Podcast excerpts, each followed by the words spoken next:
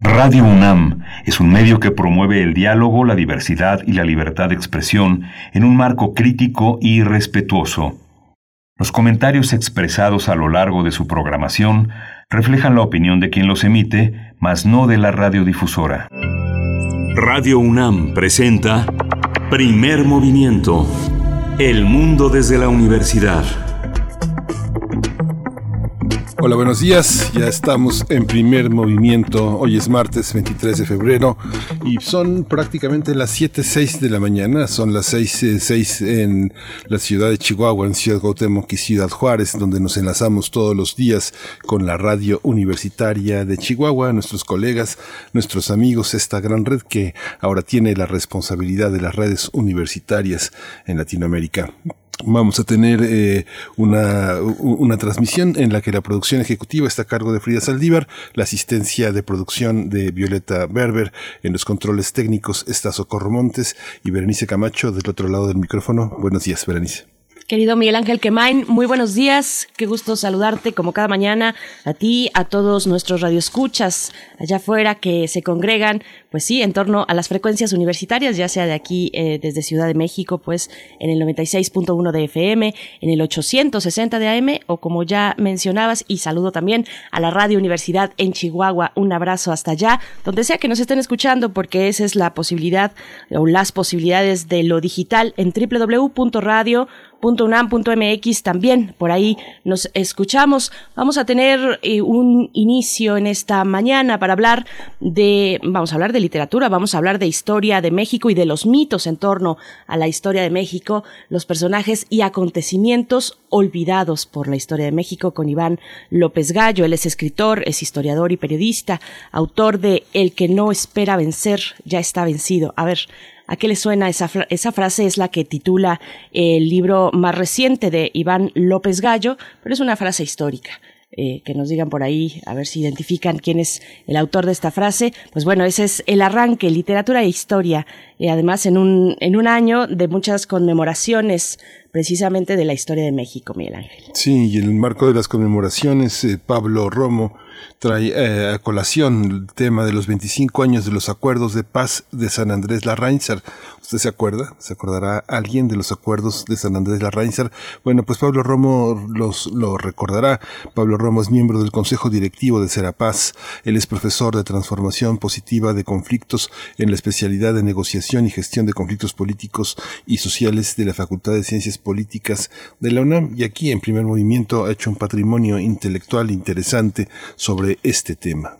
Por supuesto. Y después, hacia nuestra segunda hora en la Nota Nacional, hablaremos de la ampliación del a diversas leyes, a diversas leyes que eh, pues eh, precisamente señalan el catálogo de delitos graves ha sido un tema que se ha mostrado a lo largo de esta administración, bueno, en este caso de esta legislatura, en el Senado, en el Congreso, así es que bueno, vamos a estar conversando al respecto con Alejandro Jiménez. Él es coordinador de la Clínica de Defensa Penal Pública de la Universidad Iberoamericana. Sí, vamos a tener también el brote de ébola en Guinea, es un, riesgo de epidemia en África Occidental. Vamos a tratar este tema con la doctora Hilda Varela, ella es doctora en ciencia política por la UNAM, es especialista en política contemporánea e historia política de África, es profesora e investigadora del Colegio de México y miembro del Sistema Nacional de Investigadores. Por supuesto, después, hacia la tercera hora, la poesía necesaria, como cada día, en esta ocasión en la voz y en la selección de Miguel Ángel Quemain. En la mesa del día, la polémica por las candidaturas de los partidos. Vamos a tocar el tema con el doctor Alberto Asís Nasif. Él es investigador del CIESAS, es especialista en temas de democracia, procesos electorales y análisis político. Y el maestro Rodián Rangel Rivera, él es profesor de la Facultad de Ciencias Políticas y Sociales de la UNAM. Tiene maestría en Gobierno y Asuntos Públicos por parte de la misma facultad y es especialista en temas electorales y de democracia participativa. Y hacia el final vamos a, cerrar con una nota importante con eh, respecto a Perú, la aplicación a discreción de las vacunas contra COVID-19 en ese país. Bueno, un escándalo que se ha publicado recientemente. Vamos a conversar eh, sobre este tema con Jacqueline Fox. Ella es periodista, colaboradora en Perú del diario El País, autora del libro Mecanismos de la posverdad. Así es que bueno, revisamos lo que ocurre en aquel país con respecto a la distribución de las vacunas, a quienes tienen acceso y desde qué privilegio se puede tener acceso en un momento como este, donde hay muy pocas dosis y hay una gran preocupación y una gran necesidad porque todos y cada uno de nosotros salgamos de nuevo, pero bueno, ahí está la fila, hay que formarse y no saltarse. Miguel Ángel. Sí, justamente es una insistencia que ha hecho el presidente de la República y ha mostrado esta, esta, esta cuestión del poder, del fuero, de las ventajas que tienen algunos sectores. Y bueno, él ha puesto el ejemplo a pesar de la, de la incomodidad, de la molestia que consideran algunos de sus opositores, pero, pero bueno, eh, estamos viendo de que ese ejemplo pues eh, no cunde entre los mandatarios latinoamericanos. ¿no? Así es, y bueno, ya mencionar nada más lo que seguramente ya es de conocimiento extendido, que ha llegado la vacuna Sputnik a nuestro país se va a aplicar para el caso, en el caso de la Ciudad de México, de nuevo en tres alcaldías. y vamos a estar viendo a partir del día de mañana, miércoles 24, en tres alcaldías, Tláhuac, Xochimilco, e Iztacalco. Eh, la jefa de gobierno ha dicho que, bueno, se toma la decisión de elegir estas tres alcaldías porque en su población de adultos mayores suman eh, un número equiparable al número de vacunas. Son 195 mil, cerca de 195 mil personas adultas mayores y el número de vacunas es de 200 mil. Así es que bueno, a partir de mañana empezará esta aplicación de la vacuna rusa, la vacuna Sputnik, Sputnik B, aquí eh, en nuestro país, específicamente en Ciudad de México. Pero vamos con más información precisamente al respecto de COVID-19, eh, información nacional, internacional y también de la UNAM.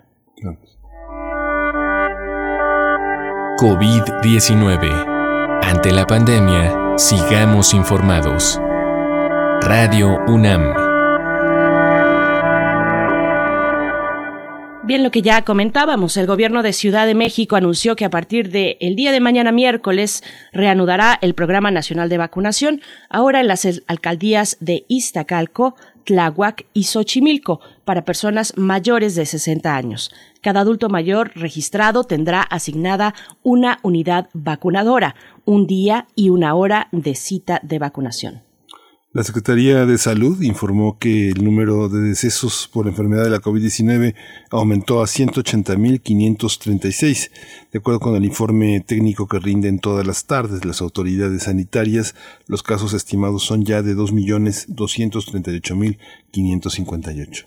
Y en información internacional, la Organización Mundial de la Salud anunció, bueno, denunció que algunos países ricos están socavando el, reparto global de vacunas contra COVID-19. Tedros Adhanom, director de la OMS, instó a esas naciones a replantearse las revisiones de al alza de sus acuerdos con las farmacéuticas, ya que este proceso repercute negativamente en los estados que participan en el Fondo de Acceso Global COVAX.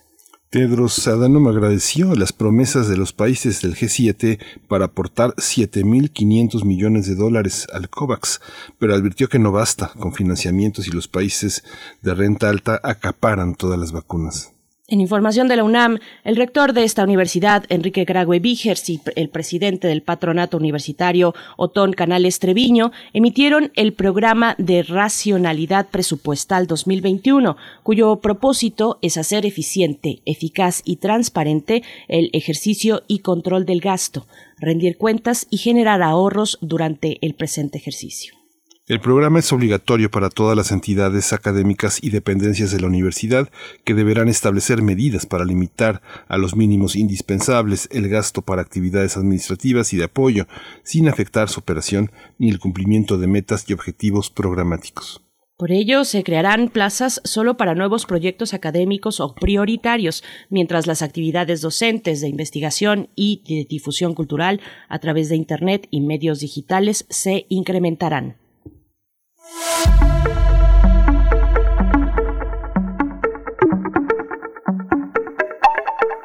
Continúa, la Feria Internacional del Libro en el Palacio de Minería. Esta edición número 42 tiene como propósito realizar este martes la presentación del libro Claves Feministas para la Autoestima de las Mujeres. Este libro es de Marcela Lagarde. El evento se llevará a cabo a las 2 de la tarde con la participación de Gloria González López y le autora un diálogo que promete ser muy interesante. Así es, y bueno, para poco después, a las 4 de la tarde, será presentado el libro Un virus sin corona, Crónicas de la pandemia, coordinado por José Ángel Leiva. Participan en esta presentación Tania Ogla Rodríguez Mora, Marisa Reyes Godínez, Germán Bellinghausen y el coordinador. Sí, vamos a, va a haber una transmisión en vivo de estas actividades y va a estar disponible en la página de la FIL de Minería. Vale muchísimo la pena esta, esta reunión de textos que hizo José Ángel Leiva. Así es, no se, no se lo pierdan. Lo que tiene hoy la, la Feria Internacional del Libro del Palacio de Minería en la UNAM de manera digital, esta edición número 42. Vamos a ir con música, pero antes solamente invitarles, como cada mañana, a que participen en redes sociales, arroba P Movimiento en Twitter, Primer Movimiento UNAM en Facebook. Nos vamos con música, Milagro. Sí, vamos a escuchar de Perotá Chingó, Canción Pequeña.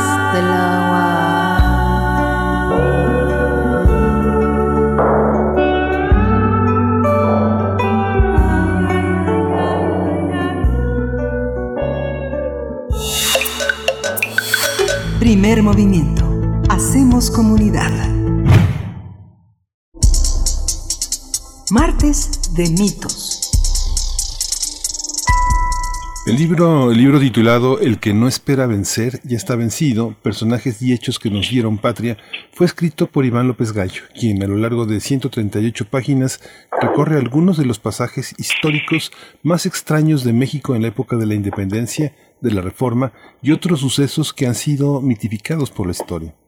Con rigor académico y una vasta investigación de manera clara y breve aborda a distintos personajes como Guillermo Prieto, Santana, Benito Juárez, Felipe Santiago Chicotencatl o Carlos Fuero.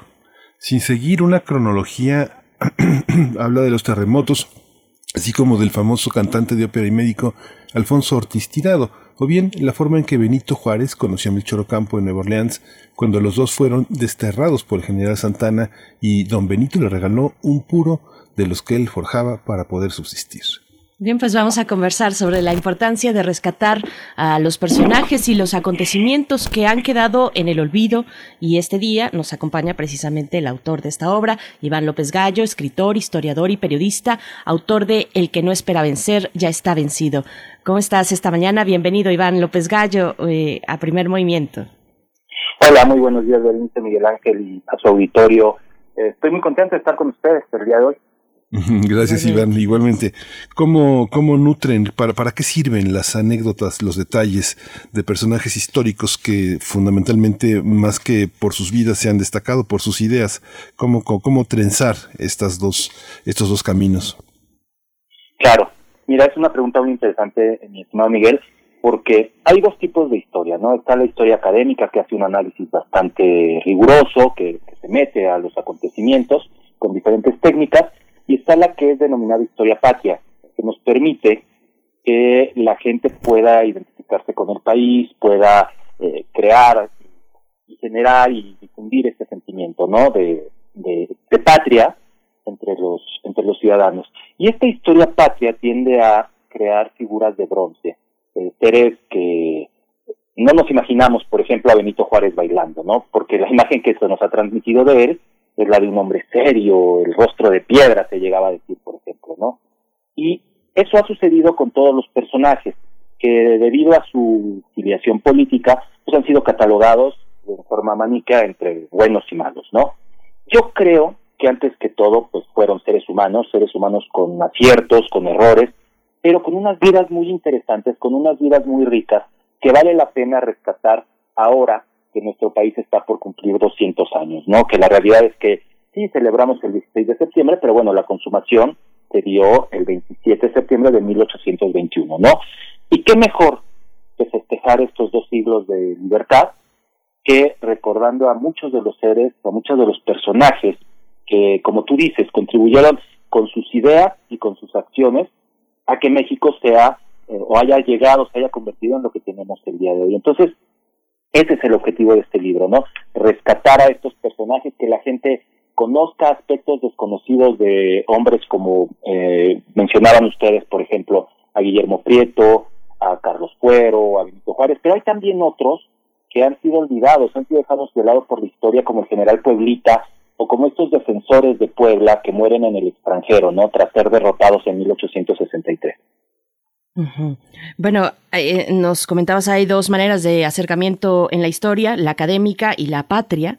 Eh, la oficial, interpreto yo, pero este libro nos ofrece, a pesar de tener el rigor académico, pues no es un libro académico y tampoco es un libro oficialista, sino que es un libro de divulgación muy interesante. Y abres, abres, te pregunto sobre los mitos, además de ciertas aclaraciones o descubrir ciertos aspectos de la vida de algunos personajes de la historia de México, pues hay una develación también de lo que pudo haber ocurrido en el fondo de ciertos mitos que tenemos muy eh, clavados en el ADN mexicano, eh, como y abres con uno que es de los grandes, ¿no? Uno que es de los grandes, que es el de los cadetes del colegio militar, los niños héroes y nada más inspirador que, que ese momento de la historia cuando llega el ejército estadounidense a Ciudad de México, ¿no? Así es, la batalla del Castillo de Chapultepec, que no es la única que se da en la zona metropolitana, sin embargo es la más recordada. Y sí, bueno, este mito de los niños héroes empieza a crearse en la segunda, en la segunda mitad del siglo XIX, y hay que pensar que cuando, cuando vino la, la derrota, cuando los mexicanos de la época se dieron cuenta de lo que había sucedido, del nivel del desastre, esto es, cuando visualizaron la pérdida del territorio frente a los Estados Unidos, fue terrible, ¿no? Fue un golpe eh, durísimo. Algunos pensaban que nuestro país terminaría por ser absorbido por, por los norteamericanos, otros pensaban que podríamos sobrevivir, pero que sería muy difícil, ¿no? Y empezaron a analizar las causas de la derrota. Se dieron cuenta que una de ellas era la falta de un sentimiento de nación. Había que construir la idea del país. Claro, la gente de Puebla amaba a su patria chica, la gente de Monterrey, ¿no? E-, ese sentimiento estaba perfectamente arraigado pero no la idea de un México. Y había que construirla y se trabajó en ese sentido.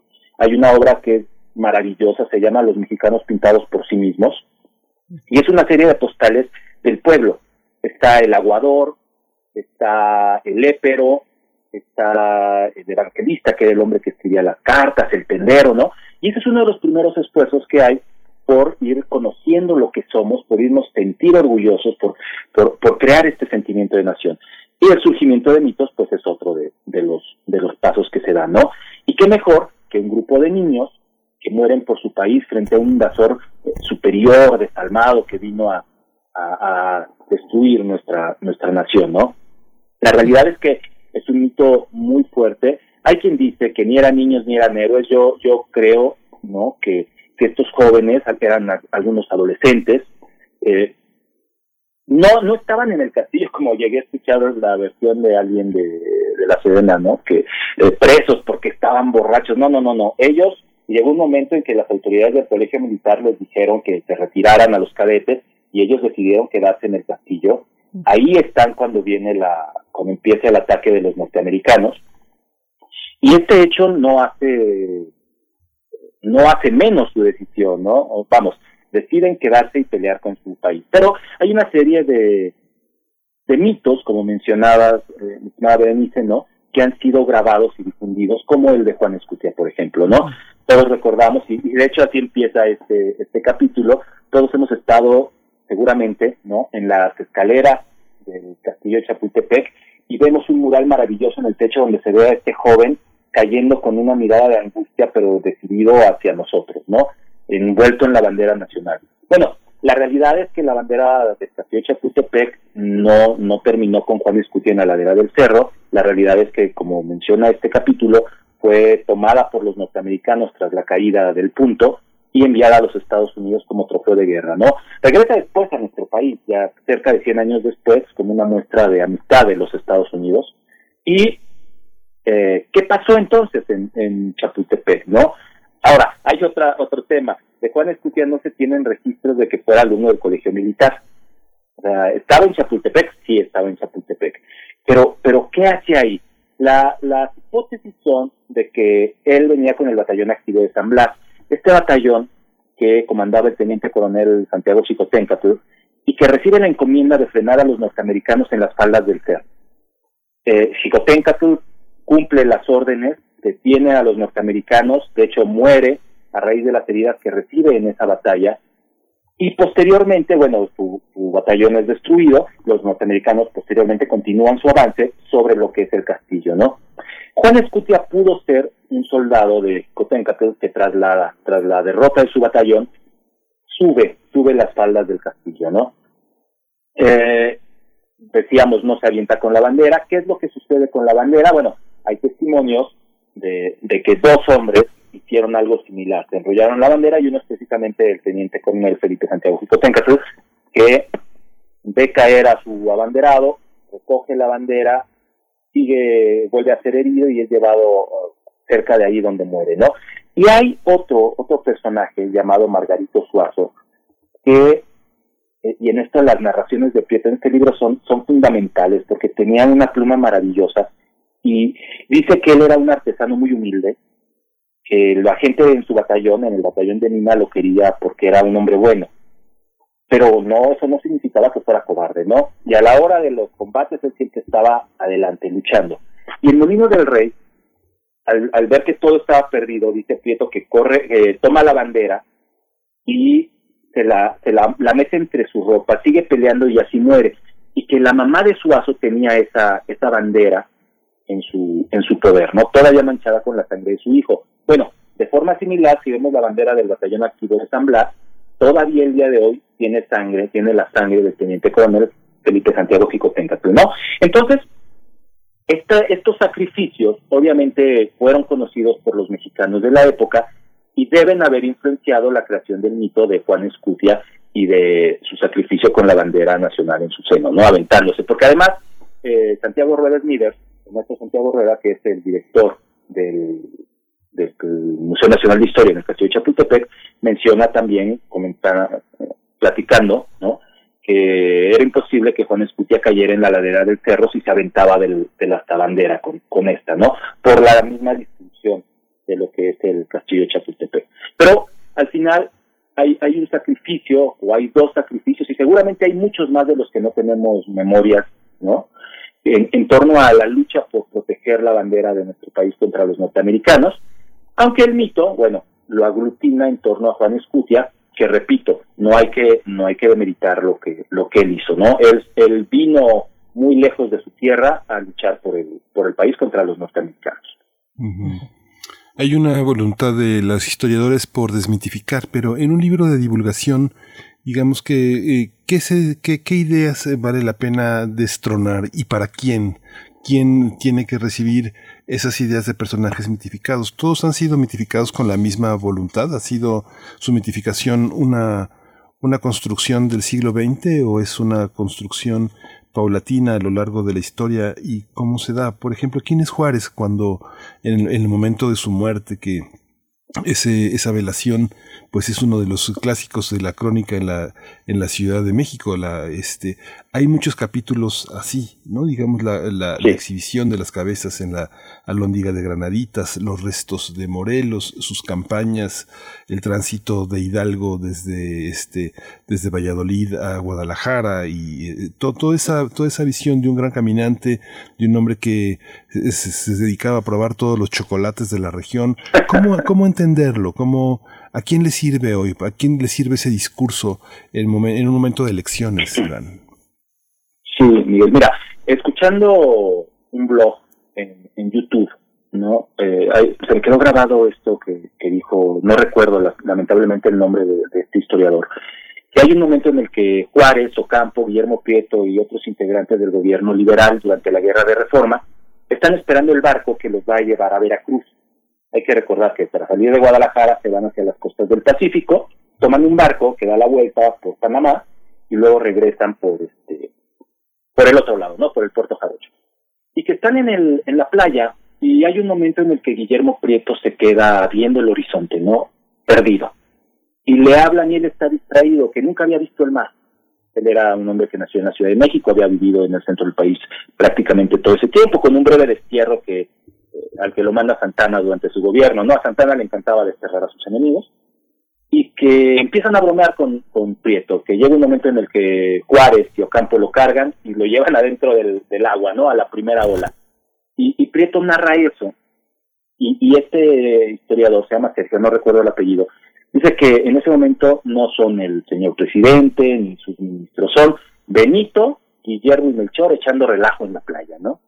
que eso es una estampa maravillosa y que sería lo mejor que podría pasarnos, es enseñarle a nuestros niños, aprender todos que la historia está hecha por seres de carne y hueso, no por estatuas, no, no por seres de bronce. Porque cuando entendemos eso, nos damos cuenta de que tenemos el control de nuestras vidas. Y esta se me hizo una reflexión maravillosa, ¿no? La escuché después de, haber terminado este libro, pero es precisamente eh, ese el, el ánimo, ¿no? todos están tocados de la misma forma, no importa que sean eh, considerados héroes o que no sean considerados de esta manera. Yo he querido rescatar seres humanos, ¿no? ¿Y para quién? Bueno, para el público en general, para, para nuestros niños, para, para la gente que no ha tenido un acercamiento a nuestra historia porque te lo hicieron difícil en la escuela, porque nos enseñaban, recordarán ustedes, era memorizar fechas, nombres, batallas y eso pues no te hace no hace que, te apasione este tema, ¿no?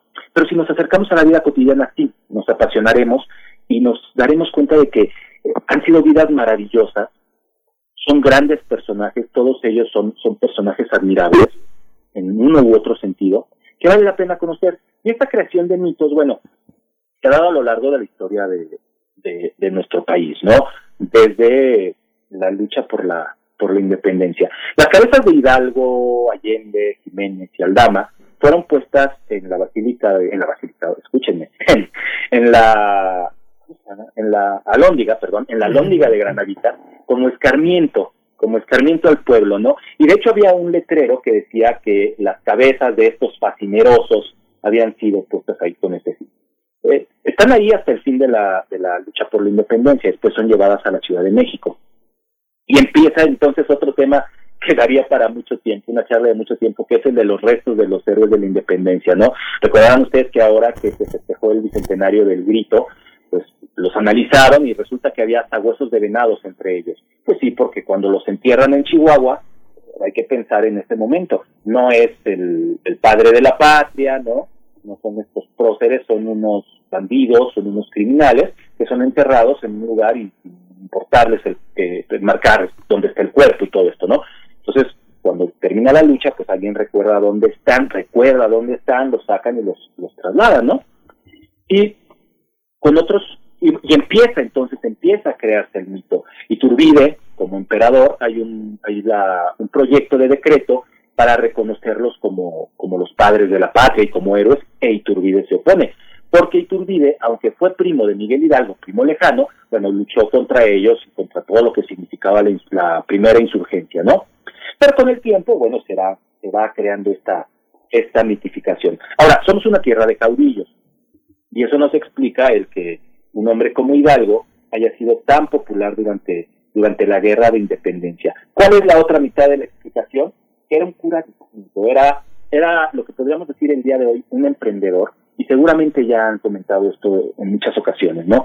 Un hombre que además del tema religioso, de, además de cumplir con esas obligaciones, bueno, puso una fábrica para enseñar a la gente a hacer muebles, muebles de madera, y puso un taller de talabartería para que la gente trabajara la piel, y puso otro taller para hacer eh, platos y utensilios de cocina, y, que, y trabajaba con el gusano de seda, tenía tierras.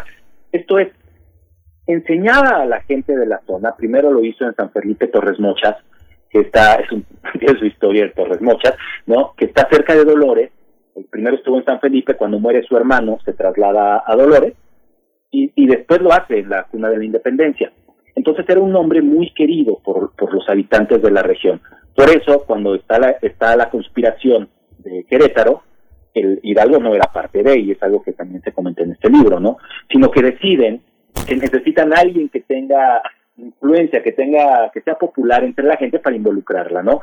Y quién, bueno, le sugiere Ignacio Allende que sea, que sea Miguel Hidalgo, por todas estas características, ¿no? Entonces, es un hombre popular, además es un religioso, hay que recordar el pensamiento de la época colonial, que se vuelve una, una figura importantísima, ¿no? Y con el presidente Juárez sucede algo, algo similar. Juárez es el triunfador de la reforma, cuando, cuando se derrota a los conservadores tras, tras PAN y de que el gobierno liberal regrese a la Ciudad de México, se hacen elecciones y Benito Juárez las gana por un margen pequeño, vamos a decirlo así, ¿no? Pero tras la intervención francesa, cuando hay elecciones, Juárez arrasa. Es el gran héroe, el salvador de la reforma. Y es visto como tal, ¿no? En 1871 vuelve a, hay nuevas elecciones, se daban cada cuatro años, y Juárez vuelve a, vuelve a ganar. No tan holgadamente, porque obviamente el ejercicio del poder va eh, mermando la, la popularidad de los, de los gobernantes, ¿no? Pero también hay que recordar que el 19 era un voto indirecto, no elegía el, no fue como las elecciones del 2018, por ejemplo, o del 2012, no, era, se elegía una serie, se elegía a los electores y los electores votaban, ¿no? Era un tema similar al de los Estados Unidos. Por aquí en, Sí, Iván, eh, por favor, eh, cierra con tu comentario y, ya te, te, lanzo algunos comentarios que están aquí precisamente en redes sociales. Ah, muchas gracias. Este, y entonces, pero sigue siendo muy popular entre la gente. Entonces, cuando se da su muerte, imagínense ustedes el shock de que, de que el presidente llevaba más de 10 años en el poder, ha, fallecido, ¿no? Y, y se dan unas muestras, como decía Miguel Ángel, gigantescas de, aprecio y de reconocimiento. Hay una tregua en la prensa, él era muy atacado por la prensa de la época, obviamente tenía sus medios afines, ¿no? Pero este, se da este, esta ceremonia, este, esta velación en Palacio Nacional que, que es impresionante y el traslado al Panteón de San Fernando que fue seguido por una multitud como nunca se había visto en la historia de México. Iván, por aquí, bueno, uno de estos comentarios que, que precisamente quiero compartirte es de Fugitivo 5. En esta, en esta cuestión de humanizar eh, a los grandes héroes y a otros personajes también que pueden presentarse no como héroes, sino como grandes villanos, malos, malísimos de nuestra historia. Dice acá en Twitter Fugitivo 5, los personajes históricos van al baño, falta ese libro, dice él. Y yo creo que a juzgar, a juzgar por los rostros en las estatuas pues no, no parece que vayan al baño. Pero, pero bueno, te pregunto también sobre el título del libro. Es una frase. Cuéntanos acerca de la selección de esta frase para titular tu libro. El que no espera vencer ya está vencido. Sí, es una frase que dice el presidente Juárez, ¿no? Eh, y, creo que marca la, actitud que debemos tener ante, ante la vida. Cuando yo la escuché, eh, Oscar Chávez, que en paz descanse, hizo un libro con canciones sobre la época de Juárez. Y al empezar cada canción, grabó ciertas frases ya fuera de, Benito Juárez o de algún personaje, ¿no? Relacionadas obviamente con, con, Benito Juárez. Y esta me llamó inmediatamente la atención. Se me hace una frase fuerte, dura, maravillosa y con una gran carga simbólica, ¿no? Y, es precisamente así como debemos eh, enfrentar nuestra, nuestra vida, siempre hacia adelante, esperando alcanzar nuestras metas, ¿no? Porque si digo, no voy a poder, y no lo consigo, que es algo lógico, porque ya me visualicé, ¿no? Ya, ya, ya entendí, o ya me dije, no puedes. Pero en cambio, si espero vencer, y, y vencer es, tiene esto estamos hablando, claro, de una guerra, ¿no? Pero si vencer es hacer mi examen para la UNAM, ya que voy a entrar a la prepa y quedarme en la UNAM, ah, pues voy a obtener mi lugar. ¿Y cómo lo voy a obtener? Pues trabajando. ¿Y cómo? Leyendo, estudiando, ¿no? Eh, no sé si me explico. Entonces, diario en nuestras vidas estamos enfrentados a diversas batallas, vamos a entrecomillar la palabra, de diferente magnitud y la actitud que tengamos ante ellas es fundamental, ¿no? Entonces cuando, cuando empecé a, a, crear este libro, ya cuando estaba terminándolo, busqué, busqué un título, ¿no? Y esta frase inmediatamente como que llegó en un flashazo a, a mi memoria y conocí. Es una frase larga, pero pero creo que vale la pena y que es muy significativa. Además, si la vemos en relación a los personajes de los que, de los que trata este libro. Y una parte, Iván, del libro, que bueno, ya eh, vamos a concluir la conversación, pero es importante señalar que es un libro de divulgación que no tiene fines de lucro, pero no tiene tampoco fines de recuperación. ¿A dónde, a dónde va este, a ir a parar este libro? ¿Cuál es el proyecto para difundirlo, para acercar a los eh, ciudadanos a, la lectura de estas imágenes, Iván? Sí, esa es una pregunta muy interesante. no, no nos interesa lucrar con este libro, pero sin embargo nos interesa, como tú decías, Miguel Ángel, recuperar la inversión ¿no? que hizo la editorial y seguirlo llevando a más gente. Entonces, eh, la idea es ir a escuelas, ya, bueno, ahora que, San COVID nos lo permite, ¿no? Este, ir a las, a las escuelas y, hablar con los niños, comentarles quién fue Prieto, hablar de, de Ortiz Tirado, que es otro personaje maravilloso, y después eh, regalarlo, ¿no? Regalarlo en las escuelas. Eh, al público en general tiene un precio de 150 pesos, pero esto lo que busca, como les decía, es recuperar esa inversión, permitir regalar libros sobre todo a los a los niños y de hecho este pues, estamos estamos abiertos a, invitaciones, hemos ya regalado algunos y no hemos podido hacer mucho más por esta por esta situación en la que en la que nos encontramos, ¿no? Pero la idea la idea es precisamente esa. Eh, estamos viviendo un momento en el que toda esta conocimiento de, nuestros de los de nuestros próceres, vamos a decirle así, o de este tipo de seres humanos se ha, se ha diluido mucho. La gente, pese a ser muy famosos, poco conoce a Juárez, o poco conoce a, a Ocampo, o poco conoce a Prieto, ¿no? Entonces, como les decía, la idea es entender o hacer que entendamos todos, o contribuir, ¿no? Porque hacer es muy, muy ambicioso y no, no podríamos lograrlo. Pero contribuir a que entendamos que, que la historia la hacen seres humanos, como todos, como ustedes, como yo, como, como todos nosotros, y que tenemos el control de nuestras de nuestras vidas, ¿no? Y que también podemos influir en lo que está sucediendo a nuestro alrededor. Entonces, ese es el, el objetivo de, de, este libro y, ojalá nos ayuden a, a, cumplirlo. No está todavía en librería porque se atravesó el tema de la, de la COVID, ¿no? Pero ahorita se está distribuyendo, si alguien lo quiere, se les está enviando por, por mensajería. Ya hemos hecho bastantes envíos a lo que es el interior de la, de la República y aquí a la, a la zona metropolitana. Y bueno, cuéntanos cómo, cómo hacemos este pedido, Iván López Gallo, y nada más, bueno, ya nos acercamos al cierre, pero pues ya ya leerán en el futuro acerca de nosotros, ¿no? Ya se leerá el capítulo, por ejemplo, de la cuarta transformación, ya que eh, el presidente que sabemos, pues está, se ha esforzado en plagar de contenido histórico su propia gestión y este momento que nos toca vivir eh, y en el que coincidimos, eh, pues bajo este, bajo este nuevo proyecto de gobierno, ¿no? Pero cuéntanos cómo nos acercamos para poder tener un ejemplar que sea enviado a nuestras casas. ¿Cómo es esto? Bueno, pueden hay dos formas. Una, buscar en Facebook, está la página de la, de la editorial, se llama Ediciones Logo.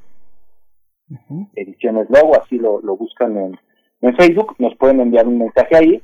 Pueden también marcarnos por teléfono o enviarnos un, un mensaje a el, WhatsApp de Ediciones Logo. Denme un segundo, por favor. Eh, lo tengo, lo tengo aquí. No, no lo, no lo anoté antes, es una bueno, Mira, Mientras lo, encuentras, ah, ok, bueno, adelante, adelante. Gracias. 55 37 30 36 83. Perfecto. 37 30 36 83. Es el, el número al que pueden ustedes eh, o la gente interesada enviarnos un, mensaje, ¿no? Y ya eh, ahí nos lo, podemos hacer sin ningún problema. Y dijo Fidel Castro, la historia me absolverá, ¿no? Ya veremos qué dice la, la historia del, de la 4T y del gobierno de Andrés Manuel López Obrador y sobre todo también, ¿no? ¿Qué dice de nosotros rápidamente? Porque lo que pasó en 1847 no fue culpa de Santana, la derrota ante Estados Unidos. También había una sociedad en la época, ¿no? Entonces ya nos juzgará la historia. Así es, ya nos juzgará. Pues muchas gracias, Iván López Gallo, escritor, historiador, periodista, autor de El que no espera vencer ya está vencido. Te agradecemos esta charla interesante para nuestra mañana de martes. Muchas gracias, te deseamos lo mejor. Al contrario, muchas gracias, Berenice Miguel, a, su auditorio y gente de producción. Eh, muchas gracias, muchas gracias, Iván. Muchas gracias.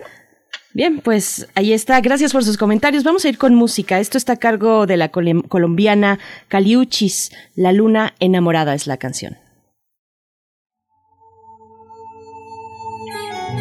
¿Y tú qué pensaste? ¿Que yo me iba a echar a morir? La venganza es dulce, ¿sabes? Dulce, dulce, dulce, dulce. Muy dulce.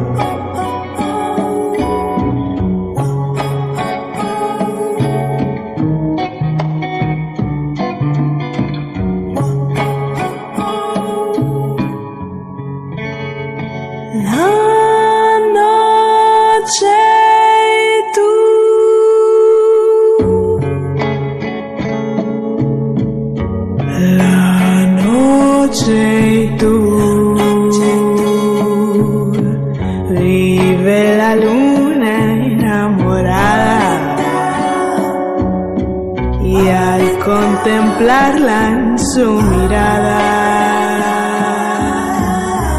Me hace soñar. Fascinación.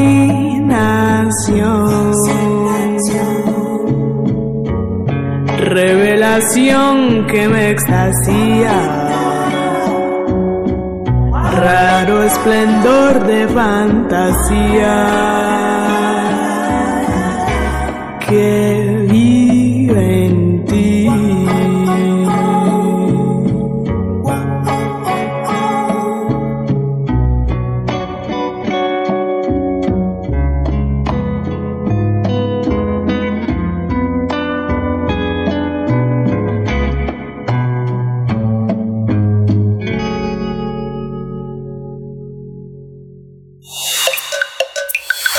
Primer movimiento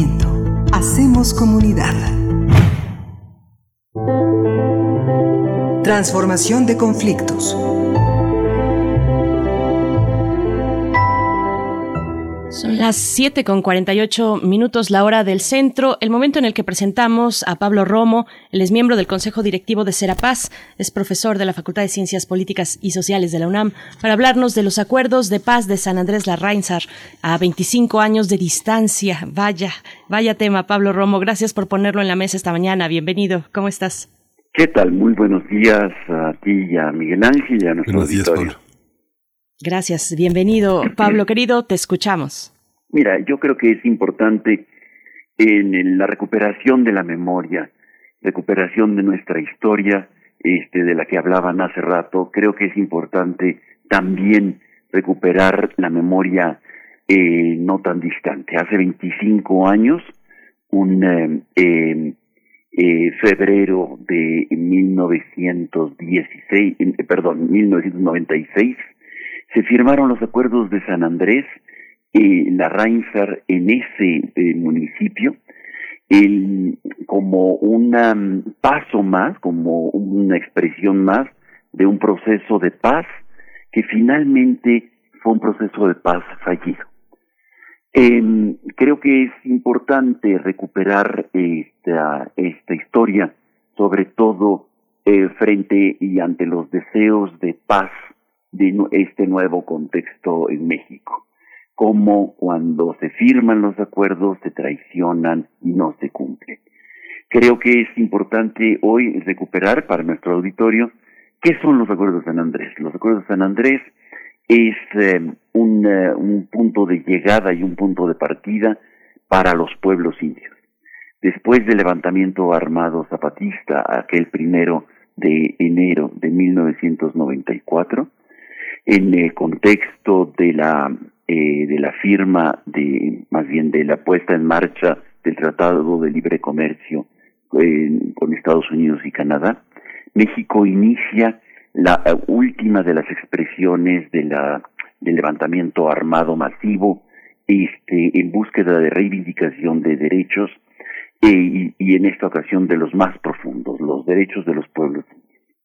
Ya unos años antes, eh, México se había visto obligado a modificar la Constitución, en el artículo cuarto, debido a la al, la firma del convenio 169 de la OIT y em, eh, tratando de, de redefinir un poco a México como una nación multicultural, pluriétnica.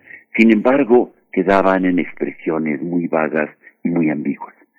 Años después, en el, en el 96, hace 25 años justamente, se llega, eh, después de un proceso muy interesante, muy apasionante que valdría la pena recuperar más, sobre todo porque es un ejercicio democrático en un tiempo muy autoritario, en un tiempo en donde solamente tomaban decisiones quienes estaban eh, participando activamente en, la producción, digamos, en las industrias, y no en, eh, en lo que sucedía abajo y a la izquierda, como decían los zapatistas. Ahí, en, eh, un lugar desconocido seguramente para la gran mayoría de la población en México, un lugar que se llama San Andrés, ahí eh, se firman estos acuerdos producto de un proceso, insisto, de mesas de diálogo, de discusión, en donde participan no solamente los actores en conflicto, el gobierno federal con sus representantes y la presencia del ejército mexicano, y el ejército zapatista por el otro lado, las mediaciones y la coadyuvancia, la COPA y la CONAI, sino también participan asesores de ambas partes. Y esto es lo que genera una gran riqueza, una gran diversidad y una discusión nacional como muy pocas veces en la historia del país se había dado. Esta, este, estas discusiones y estos documentos que fueron elaborándose mesa tras mesa, en la que el gobierno mexicano empezó a entender que iba a ser rebasado por el entusiasmo y la presencia ya no solamente de, eh, de, los activistas más empeñados en el mundo zapatista, sino aquellos que acompañaban desde todos los rincones de, del país y más allá a los pueblos eh, indios y los propios pueblos indios tomando su palabra, de tal manera que ahí fue un concierto muy interesante, muy único, para poder plasmar después una serie de reconocimientos, derechos que este, han sido pichicateados y regateados después de este proceso. Después de la firma de los acuerdos de San Andrés, hay que decirlo y recordarlo, el presidente Ernesto Cedillo traiciona esos acuerdos en una manera eh, diciendo que no es el lugar para tomar decisiones y no es el Congreso, sino son sus asesores jurídicos y que el país se iba a fracturar, se iba a balcanizar. La gente no sabía que era balcanizarse, pero eh, sí conocían perfectamente la diferencia de los pueblos originarios. Y así eh, termina su mandato eh, presidencial Cedillo traicionando por segunda ocasión el proceso. La primera vez fue también en febrero, mandando al ejército cuando se estaba pactando con un con Esteban Moctezuma este un proceso dialogado y aconsejado por las fuerzas de los señores de la guerra eh, se traiciona aquel 19 de febrero el, pacto que se tenía con eh, los zapatistas de generar un proceso dialogal. Nuevamente se recupera ese proceso y se firman los acuerdos y por segunda ocasión traiciona Cedillo esta, ese proceso y esos acuerdos firmados y ratificados por su representante, ahí el mismo eh, que estaba presente. Después vendrá lo que todos conocemos, las historias de Acteal, el bosque, Chavajeval, y las masacres, eh, eh, eh la creación de grupos paramilitares, etcétera. Y después, en el, el 2000, con la esperanza de un cambio, nuevamente Fox traiciona los, eh, lo pactado, Vicente Fox envía al Senado aquella propuesta de ley de Copa, pero la modifican al interior, no la no, no respetan lo pactado para eh, que, fuera aprobado. Hay que recordar que ahí estuvo una, persona que era este representante del EZLN, la comandante Esther, quien eh, hace uso de la palabra diciendo este que México tenía la oportunidad de, de, de incorporar a los pueblos originarios, nunca más un México sin nosotros, decía. Años después, 25 años después, valdría la pena eh, hacer un balance, poder eh, reflexionar en torno a lo que significó eh, este proceso de paz complejo, difícil, que gozó la vida de muchísima gente y que finalmente los pueblos originarios, los pueblos indígenas, han asumido en la práctica aquello que aprendieron y que han reconocido eh, en conjunto aquel 1996. Querido Pablo, muchas gracias por, por, traerlo aquí a, esta mesa donde hemos repasado en distintos momentos precisamente esa parte de la historia tan importante, nunca más un México sin nosotros, eh, como un México con ellos, con nosotros mismos, con todos, como un México ahora y, y también esta cuestión que se abre pues ahora en el Día de la Lengua Materna, ¿no? Como, cómo hacerlo sin que sea una fachada, sin que sea una forma, lo dice Yasnaya Aguilar, eh, cómo eh, se acerca el gobierno precisamente a mm, incorporar, eh, a dar esa mm, validación desde el Estado, pues, como lo conocemos como figura de Estado moderno, a, las lenguas maternas. En fin, hay una discusión muy, muy abierta cuando se, y muy compleja cuando se habla de esta frase, nunca más un México sin nosotros. Y pues, Pablo, querido, te, te agradecemos mucho que lo traigas esta mañana. Muchísimas gracias. Yo creo que sí es importante recuperar la discusión, replantearnos nuevamente, sobre todo en el contexto de la nueva ley que viene, que está en proceso, este, con eh, encabezado por Adelfo Regino, ojalá que pueda eh, procesarse sin variaciones, porque viene bastante interesante y, no se modifique en función de intereses mezquinos como fue en tiempos de Cedillo y Fox. Pablo, muchas gracias. Gracias a ti. Nos encontramos en 15 días una vez más. Muy bien. Hasta pronto. Hasta pronto. Muchas gracias. Pues importante, muy importante aniversario, como hay una serie de, de aspectos históricos que se empiezan a vivir sin que se sepa a veces muy bien cuál es la fuente, ¿no? Los acuerdos de San Andrés Larrainzar, este, como decía Carlos Fuentes sobre el descubrimiento de América y sobre Vespucio, América más que ser descubierta fue deseada y los acuerdos de San Andrés Larrainzar son un viejo deseo, como señalaba Marcos, un reloj en la mano derecha y otro en la mano izquierda con dos tiempos equidistantes que no que hemos tardado muchísimo en que se reconcilien. ¿Cuánto tiempo cuánto tiempo más? ¿Cuánto tiempo más? Pues bueno, díganos ustedes sus comentarios, eh, bienvenidos en redes sociales. Vamos ya hacia el corte de la hora, son las siete con 58 minutos, el momento también de despedirnos de la radio Universidad en Chihuahua, de agradecer eh, este enlace en sus tres frecuencias, bueno, las tres frecuencias que a su vez eh, que tienen su propia programación, pero que a su vez alojan a la Radio Universidad en Chihuahua y a nosotros aquí en el centro del país, el 105.3, el 106.9 y el 105.7. Muchas gracias. Hasta mañana allá a Chihuahua. Nosotros seguimos en www.radio.unam.mx, en el 96.1 de FM y en el 860 de AM. Miguel Ángel, vamos al corte. Vamos al corte. Síguenos en redes sociales. Encuéntranos en Facebook como Primer Movimiento y en Twitter como arroba PMovimiento. Hagamos comunidad.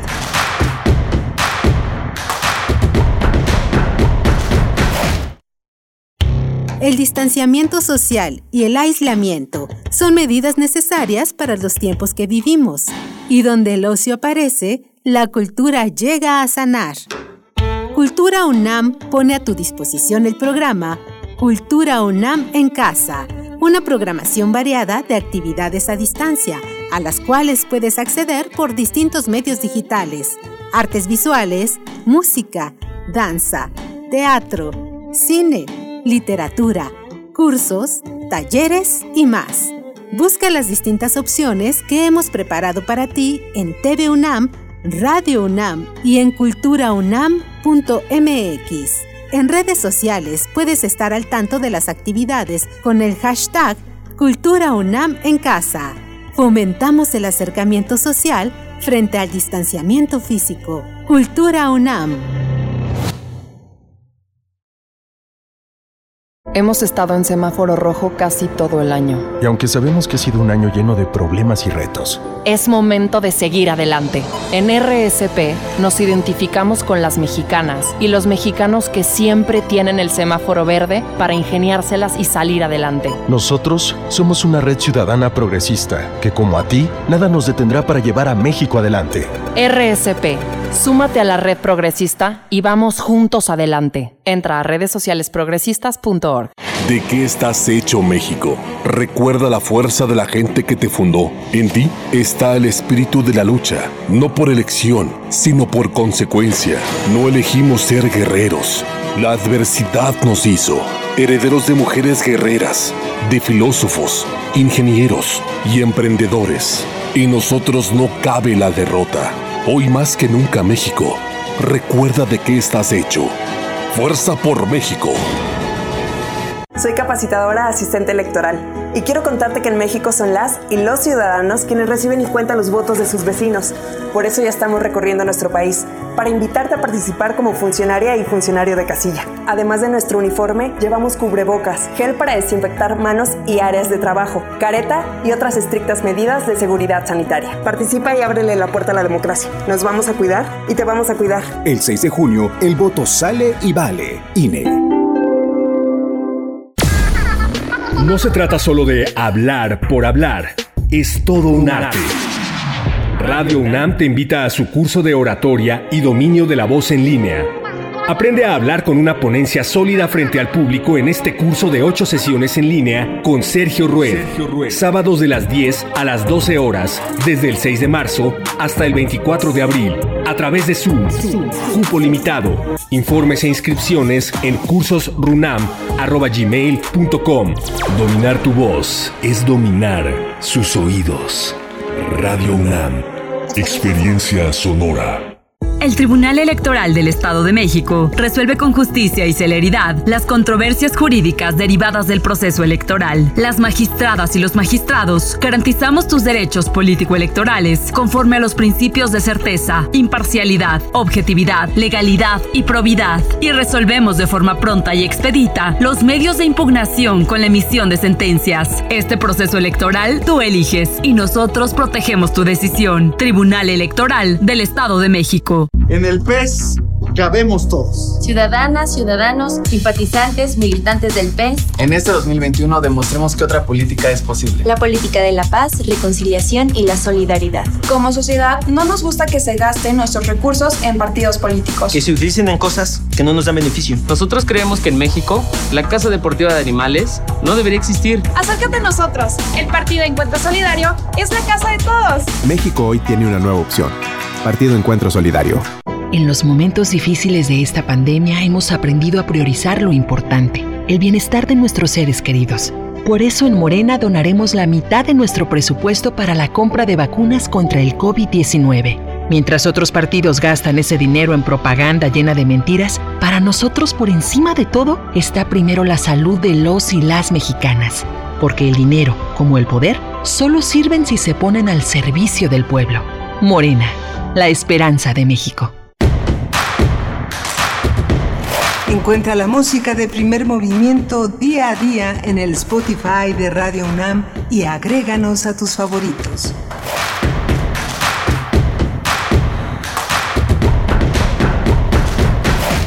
Muy buenos días, bienvenidos, bienvenidas a Primer Movimiento. Damos inicio a nuestra segunda hora de transmisión en este martes 23 de febrero. Son las 8 con 4 minutos de la mañana. También el momento en el que damos la bienvenida a la radio Nicolaita, que a su vez nos dan la bienvenida por allá, nos alojan en la radio Nicolaita en el 104.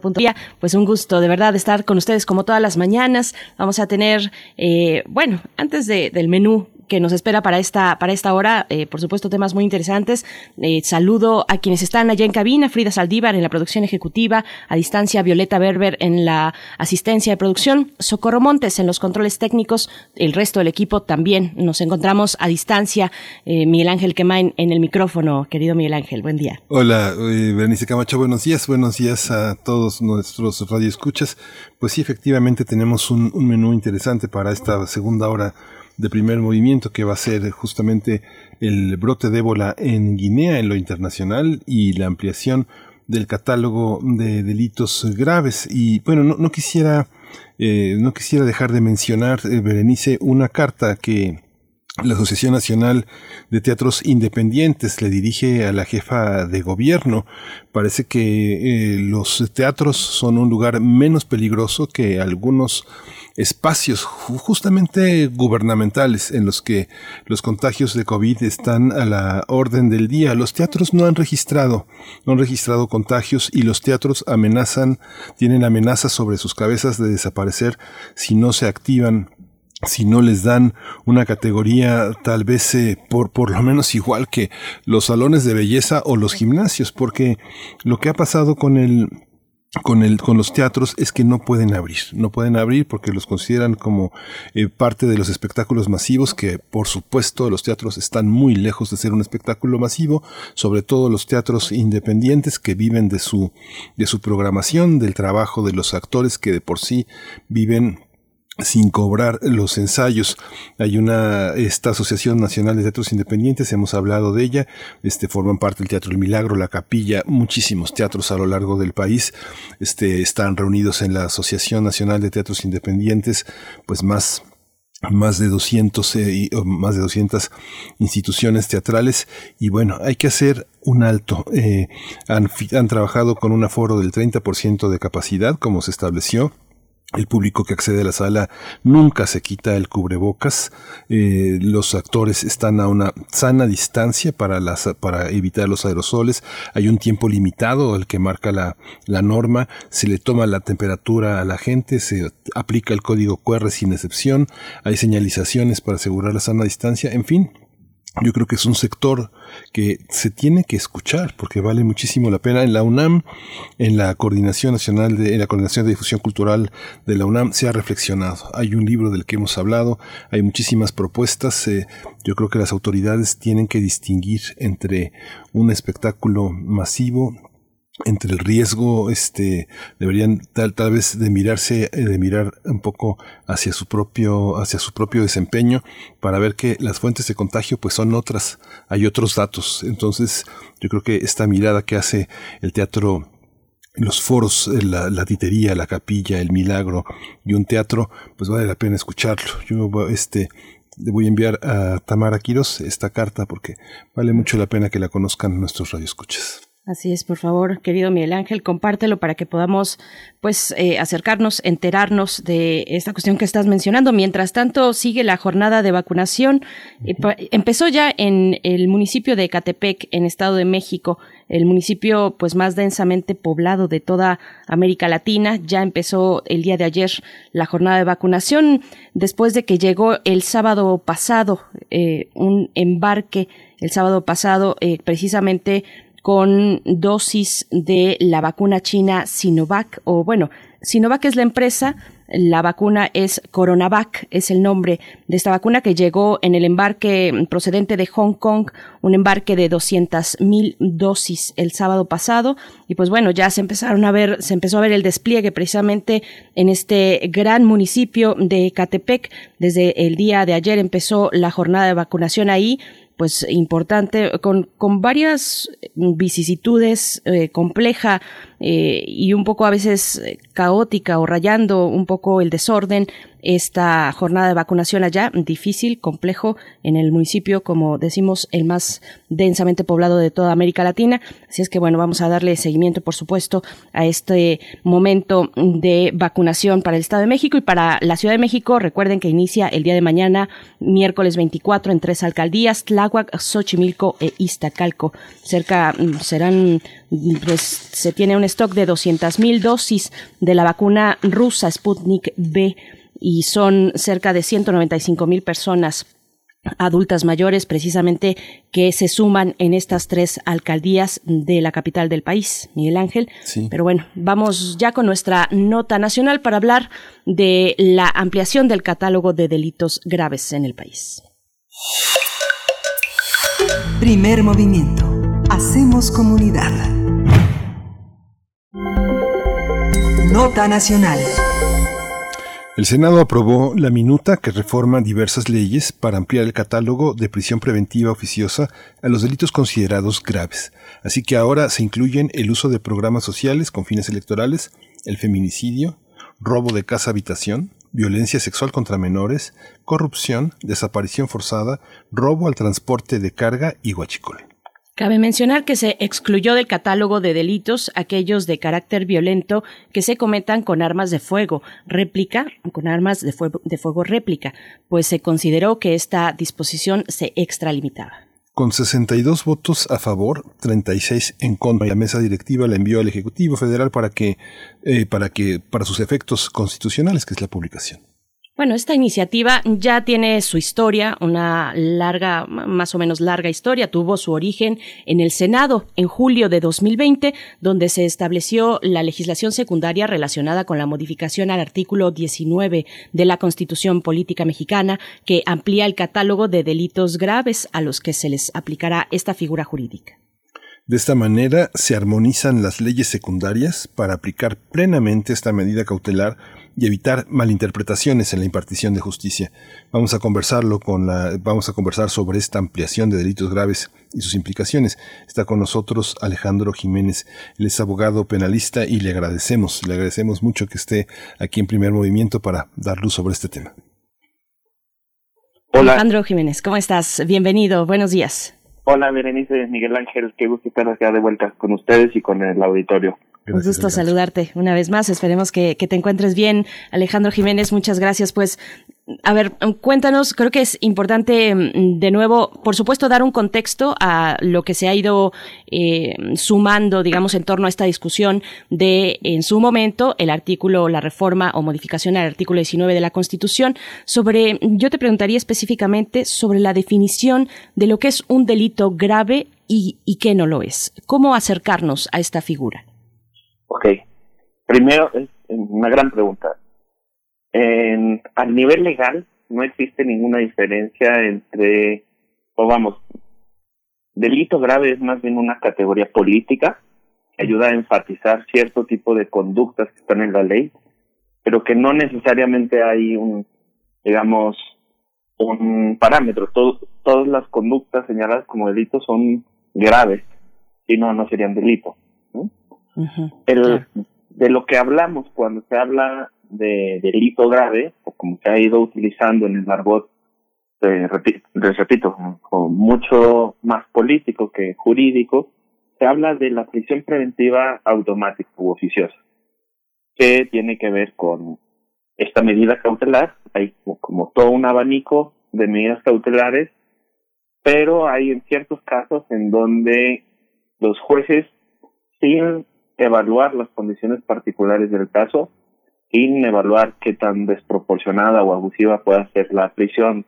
para una persona imputada, ponen eh, de manera automática eh, en la cárcel a las personas para que esperen el día en que llegue su audiencia de juicio.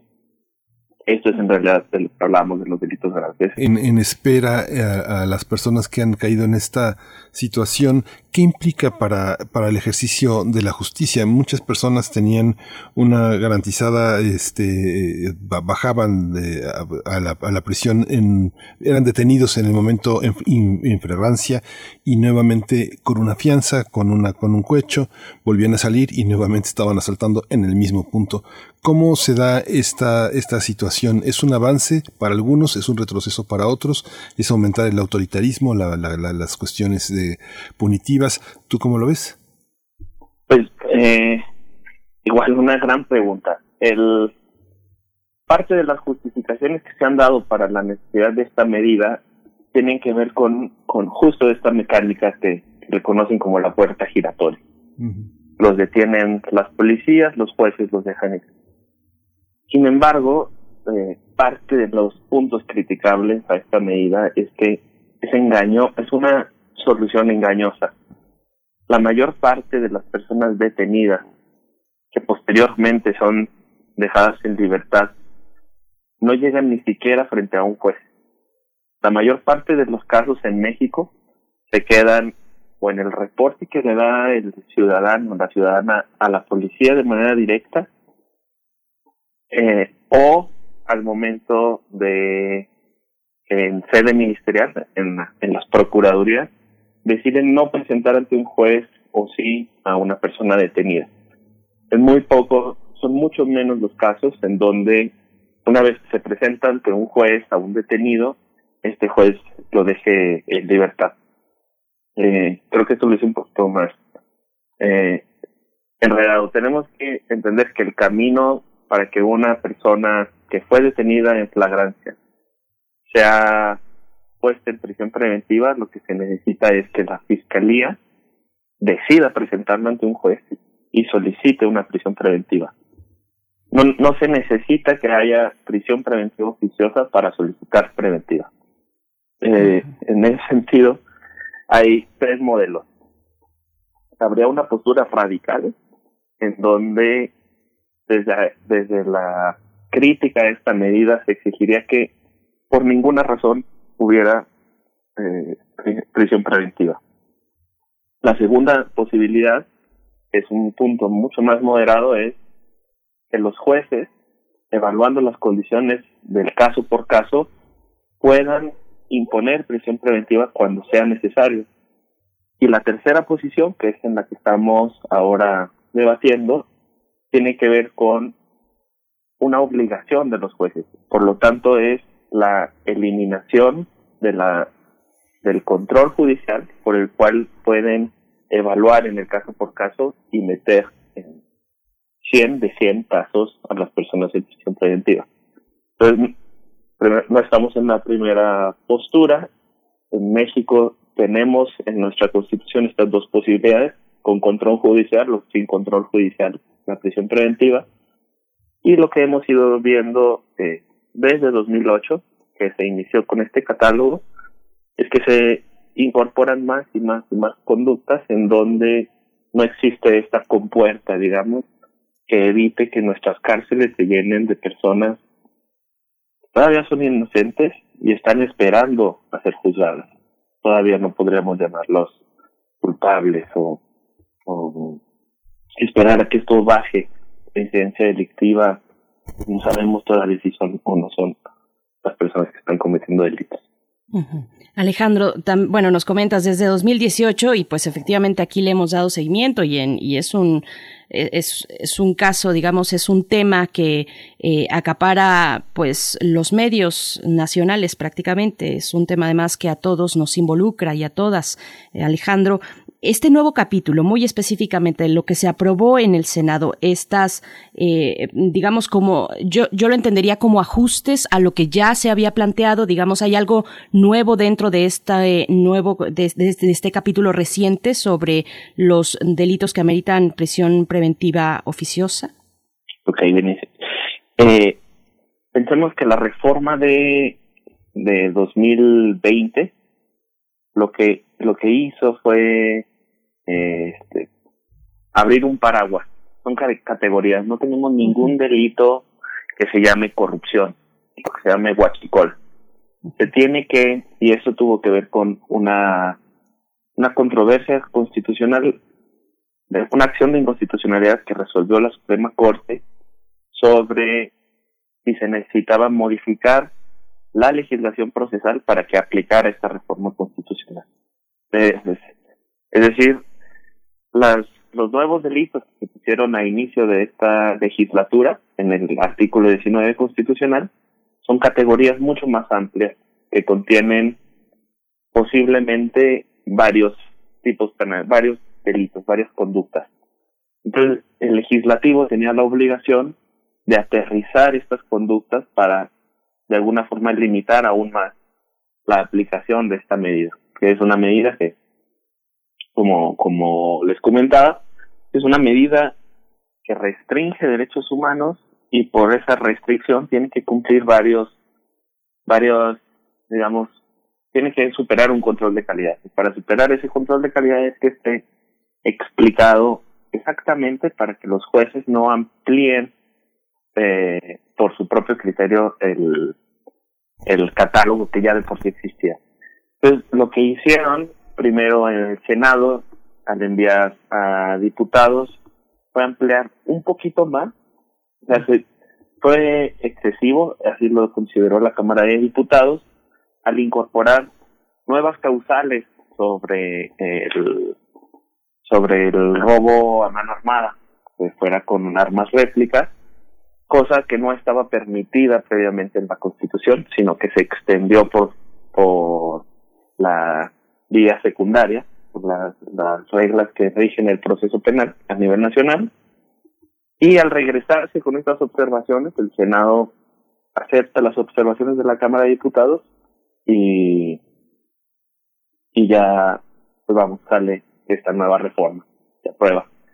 Y en este sentido, al abrir estas categorías, pues sí, hay una, en nuestro Código Nacional de Procedimientos Penales, existen ahora nuevos, 17 nuevos tipos penales por los cuales se aplica la prisión preventiva oficiosa, siendo que a nivel constitucional únicamente se hablaba de ocho categorías nuevas, corrupción, guachicol, eh, robo a habitación, a transporte, eh, y los mencionaban ustedes al, al inicio, es el feminicidio, desaparición forzada y violencia sexual contra menores, violencia social, eh, sexual y, abuso.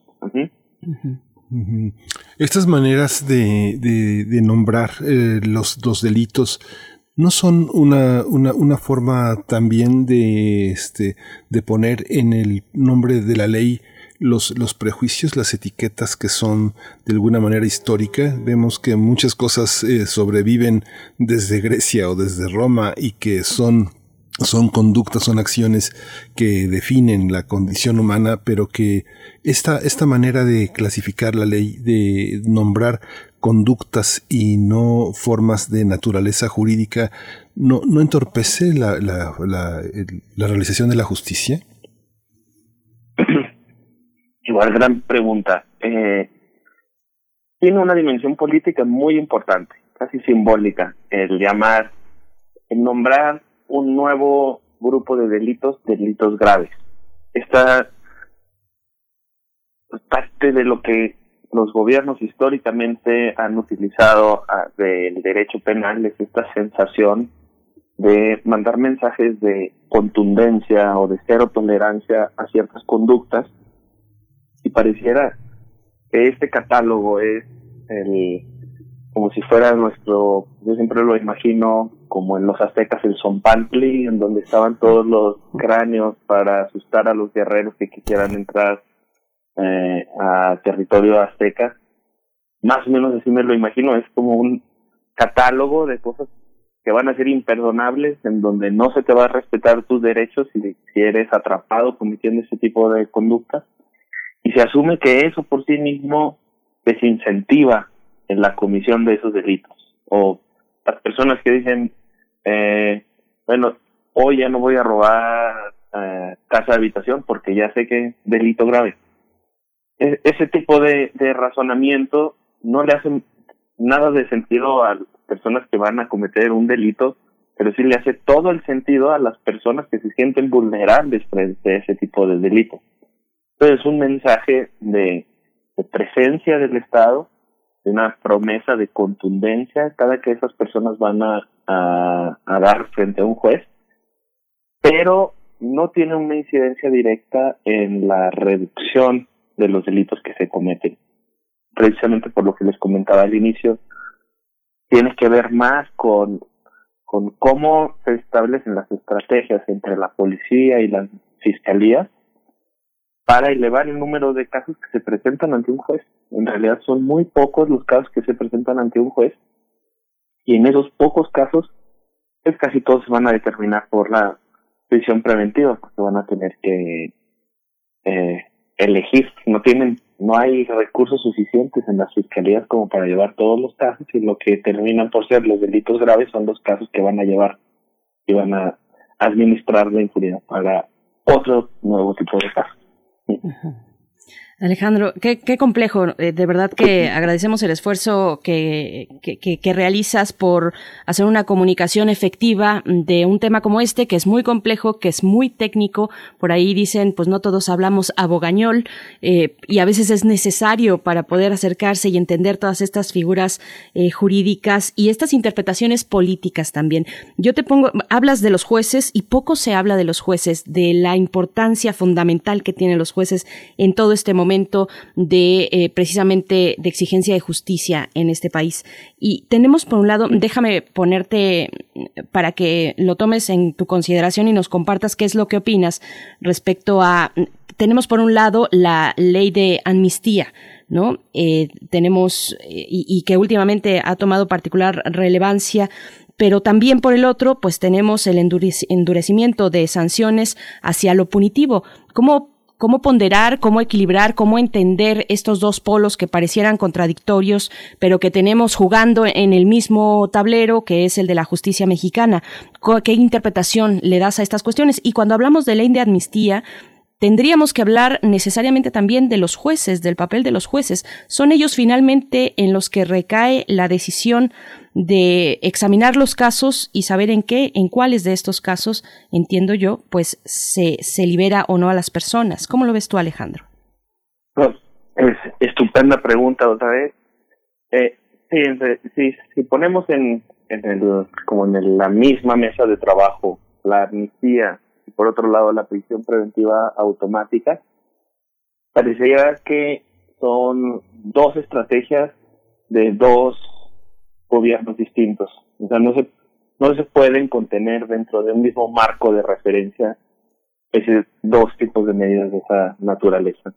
Por una parte, la amnistía que plantea una urgente en un país como México, en donde se reconoce que no existe una obligación de castigar todos los delitos. La función de los delitos es proteger derechos humanos. Y muchas veces castigando se puede violar los más derechos humanos que perdonando.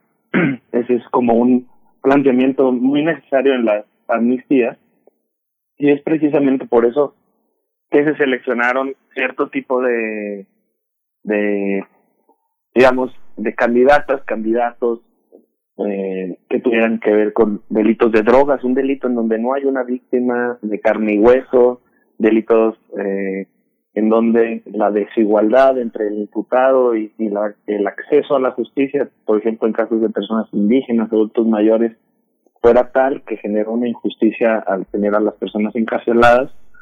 Por una parte, tiene una iniciativa de esta naturaleza que busca componer ciertos engranes, no todos como se pudiera haber hecho, pero ciertos engranes que le van a cambiar la vida a cientos de personas que ahora le están pasando muy mal, sin necesidad.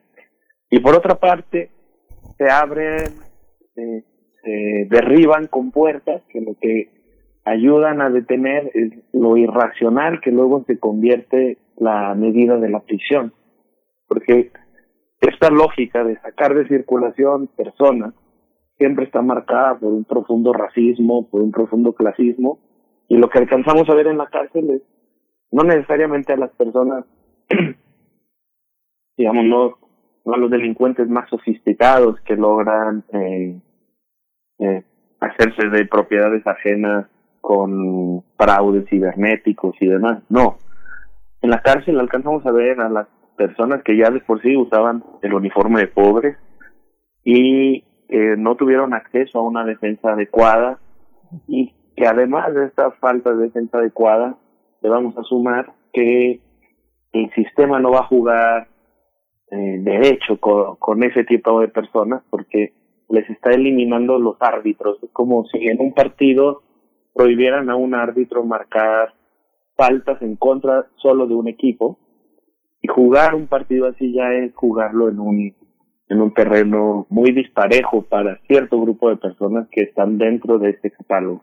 Entonces, por una parte tenemos una justicia comprensiva, centrada en la resolución de conflictos y poniendo a las personas al centro.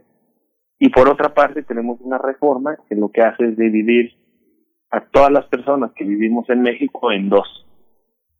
Los enemigos, en un sistema de justicia penal para enemigos que son juzgados con una prisión preventiva ya que va de cajón y un sistema de, de, justicia penal para humanos en donde se te van a considerar la mayor parte de tus derechos, vas a poder alegar condiciones individuales para, para determinar si la prisión preventiva es abusiva o no es abusiva y poder convencer a un juez, a una jueza, de que es una medida desproporcionada para ti.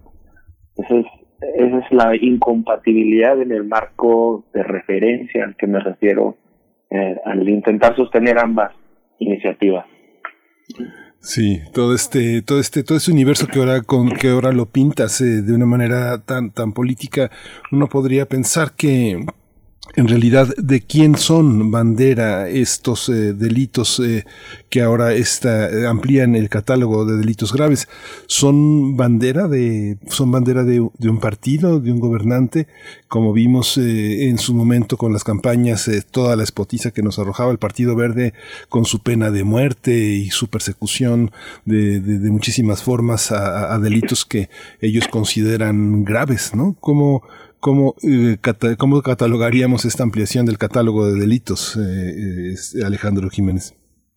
Pues yo iniciaría con que fue todo el Senado el que, en, casi unanimidad, por uno o dos votos de abstención, votaron inicialmente la reforma constitucional. O sea, en esto, en esto tendríamos que verlo con una perspectiva nacional, pues fue ya desde hacía unos, son en 2016, 2014, también hubo intentos de hacer este tipo de reformas, pero venían impulsados por una parte desde la Comisión Nacional, de, desde la Conferencia Nacional de Gobernadores, de la CONAGO, o desde la Conferencia Nacional de Procuración de Justicia. Desde ahí ya habían venido intentos previamente para aumentar este catálogo de prisión preventiva oficiosa. Al momento en el que eh, llega esta nueva administración, pues parte de la agenda también tenía esa, esa, pero pues bueno, esas propuestas. Existían tres delitos que eran propuestos por el, la mayoría, que eran corrupción, huachicol y, y uso de programas sociales para eh, para fines electorales. Pero en la negociación de estos tres, con la oposición y con el mismo partido, terminaron por sumarse cinco más, para hacer ocho, y de, tal forma que lo que se estaba haciendo era duplicar los ocho eh, delitos iniciales a dieciséis. De estos ahora se pasa a la secundaria y se aumenta aún más. Pero en esto han estado involucrados gente de todos los partidos, incluso de grupos empresariales, sobre todo en eh, robo a casa, habitación y robo a, transporte de carga. Estuvieron impulsando mucho ellos en Cámara de Diputados y en, el Senado el aumento de, de, este, de estas dos conductas. y es en realidad, por una parte, una agenda muy propia de estos grupos empresariales, pero también otra muy propia de grupos específicos eh, dentro del mismo partido o fuera del mismo partido. Existió también ahí un impulso por parte del Observatorio Nacional contra el Feminicidio, alegando pues una cuestión que es dentro de este contexto es muy racional. Dicen porque el homicidio es un delito grave y el feminicidio no.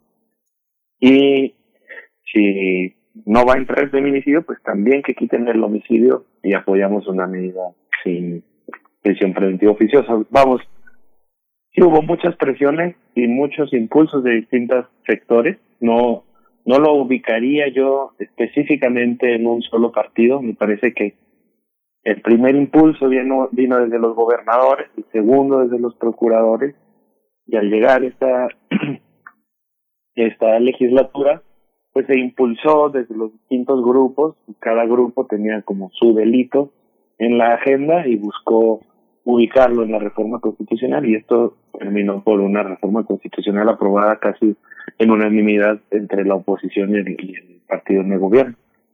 Eh, entonces, lo vería yo en, ese sentido. Alejandro Jiménez, una última pregunta, porque hablas y en el fondo de todo esto está el impacto de las medidas punitivas, un impacto diferenciado para las personas en pobreza.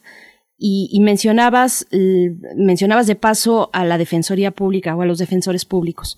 ¿Hay un fortalecimiento? Esa es la pregunta. ¿Hay un fortalecimiento de la Defensoría Pública a la par de estas medidas punitivas?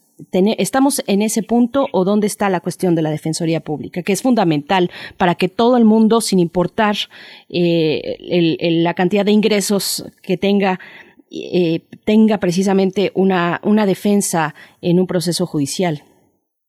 Sí, creo que la Defensoría Pública Federal, que es la encargada de llevar eh, la defensa gratuita de las personas acusadas o señaladas por haber cometido un delito federal, tiene por primera vez una perspectiva de derechos. Eso creo que es una gran noticia a nivel federal porque eso está impactando en distintos tipos de, resultados que jamás se habían visto desde la Defensoría Pública Federal. Eh, señalar los casos de tortura, hacer estrategias diferenciadas para evitar que este tipo de casos sean la regla de prisión preventiva, identificar cuántos casos de prisión preventiva llevan ya más de límite que se supone que es de dos años, pero hay casos en la Defensoría Pública Federal en donde se llevan ya más de diez años en prisión preventiva de una persona esperando a ser juzgada. Y las estrategias que se están haciendo desde ahí y buscando llevar estos casos hasta la corte me parece una estrategia, eh, es la estrategia adecuada. Sin embargo, en donde está la mayor desigualdad es en las otras 32 defensorías públicas estatales. Es en donde cae más del 95% de los casos, en donde eh, las realidades son extremadamente asimétricas entre Estado y Estado. Pensemos en un defensor público en Nuevo León puede llegar a ganar 70 mil pesos, mientras que un defensor público en Colima no llega ni a los 7 entre 7 y 8 mil pesos al mes. Y esto con la misma carga de trabajo siempre por encima de las capacidades humanas, por dedicarle dos minutos o cinco minutos, les dedicaran un tiempo a cada uno de los casos que, que tienen. Y esto obviamente repercute en las personas más, digamos, ya de por sí marginadas. Y la cárcel sea prisión preventiva o sea sentencia ya sentenciados, pues lo que en realidad es la cárcel es una fábrica o una caja de resonancia de la marginación. Si una persona ya de por sí era marginada y la meten en la cárcel, ahora está haciendo que esa, esa marginación se herede y, se expanda en toda la familia, generando efectos nocivos para nuestras comunidades. El depender tanto de esta cárcel es, es y el no tener ninguna ruta, ningún salvavidas accesible y de calidad, pues termina siendo fulminante para cientos de personas. Pues Alejandro Jiménez, te agradecemos muchísimo que ilumines un territorio tan tan tan importante, pues para toda la para toda la población. Esperamos seguir eh, explorando estos territorios que pues no, no, se agotan y te agradecemos mucho tu tiempo y tu y, tu sabiduría esta mañana aquí en Primer Movimiento. Muchísimas gracias Miguel Ángel, Berenice también por la, invitación y encantado de estar aquí en este gran espacio con ustedes. Muchas gracias Alejandro Jiménez, hasta pronto. Pues bueno, vamos, vamos a hacer una pausa musical. Esto que vamos a escuchar está a cargo de Cronos Quartet y Margarita Leucona. Tabú es la canción.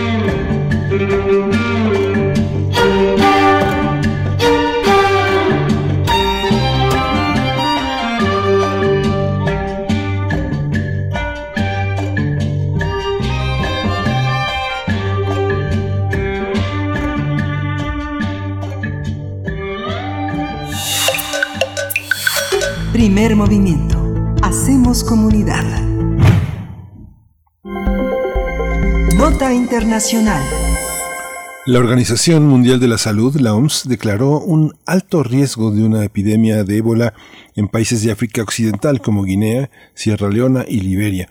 Esto se debe a que se desconoce el tamaño, la duración y los orígenes del actual brote, además de que hay una limitada capacidad de respuesta para frenarla. Y es que a esta situación se suman las dificultades que ya sufren de por sí los sistemas de salud locales debido a la emergencia sanitaria por COVID-19. Además, en la zona recientemente se han presentado brotes de fiebre amarilla y de sarampión. A mediados de este mes, el Ministerio de Sanidad de Guinea informó a la OMS que un grupo de personas se contagiaron de ébola tras asistir al funeral de una enfermera en la región de Sequeroe. Bueno, hasta el momento se han detectado siete casos relacionados con este brote, de los cuales cinco personas lamentablemente fallecieron, las otras dos están siendo tratadas en aislamiento. Sí, también se han identificado casi 200 posibles contactos de estos contagios y hay preocupación por una alta transmisión debido a que Secore se encuentra junto a Liberia y Costa de Marfil. La OMS advirtió que, aunque existen restricciones en las fronteras locales debido a la pandemia de COVID-19, el número elevado de movimientos que todavía hay supone un riesgo para la expansión del ébola. Vamos a conversar sobre este brote y sobre la situación de este, de esta, de ese aspecto de África Occidental, Guinea, ante un escenario complicado por la pandemia de la COVID-19. Y hoy está con nosotros la doctora Hilda Varela.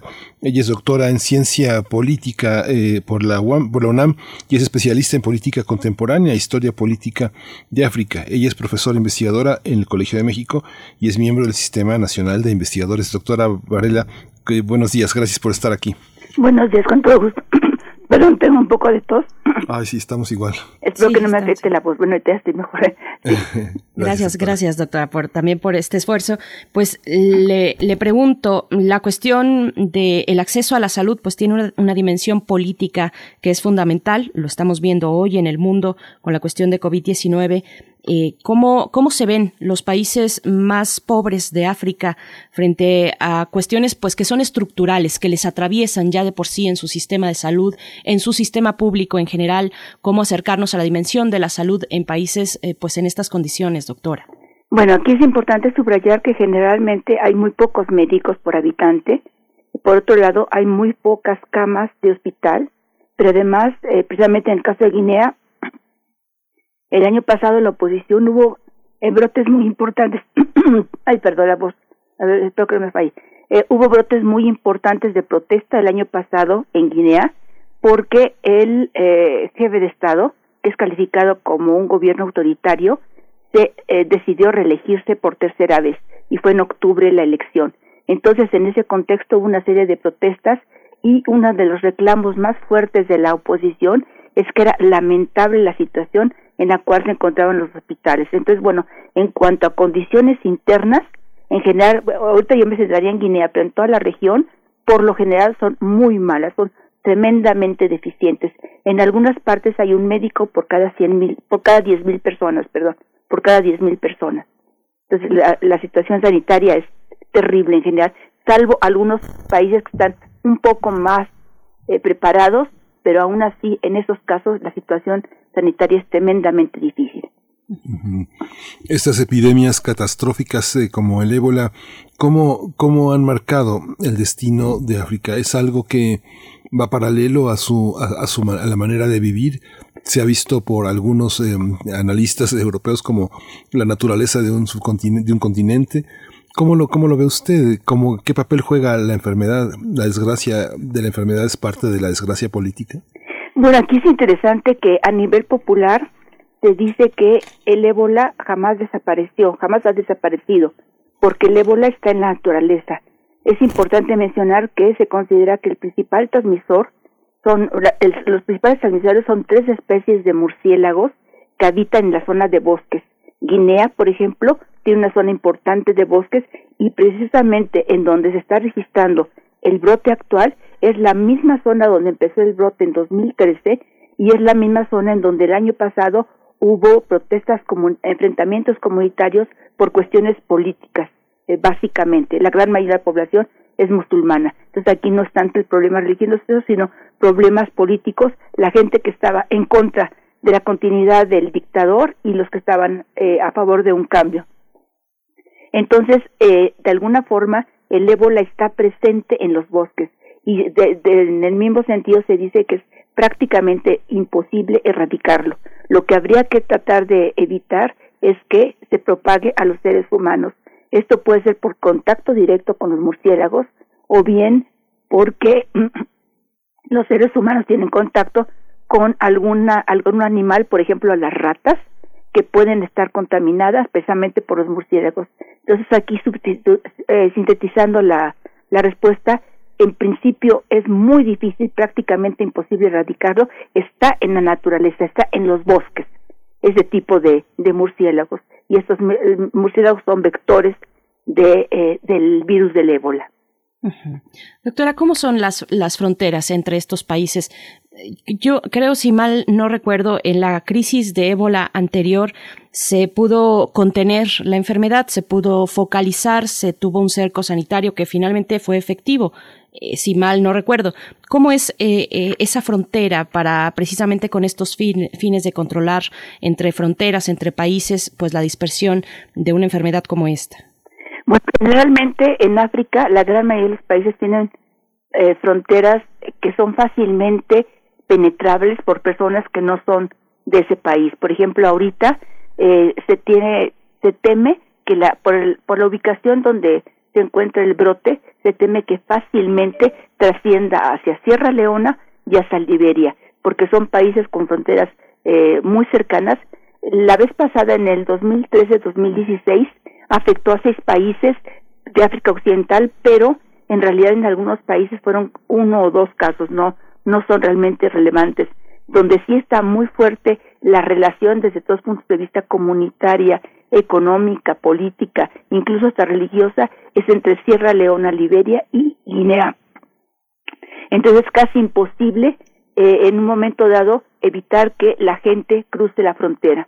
No hay eh, no hay puestos de frontera en sentido estricto. Además, eh, la, la, frontera con Sierra Leona es amplia, igual que la frontera con Liberia, incluso con Côte d'Ivoire también es bastante grande. Los países más afectados serían los que se teme que puedan ser afectados son Sierra Leona y Liberia.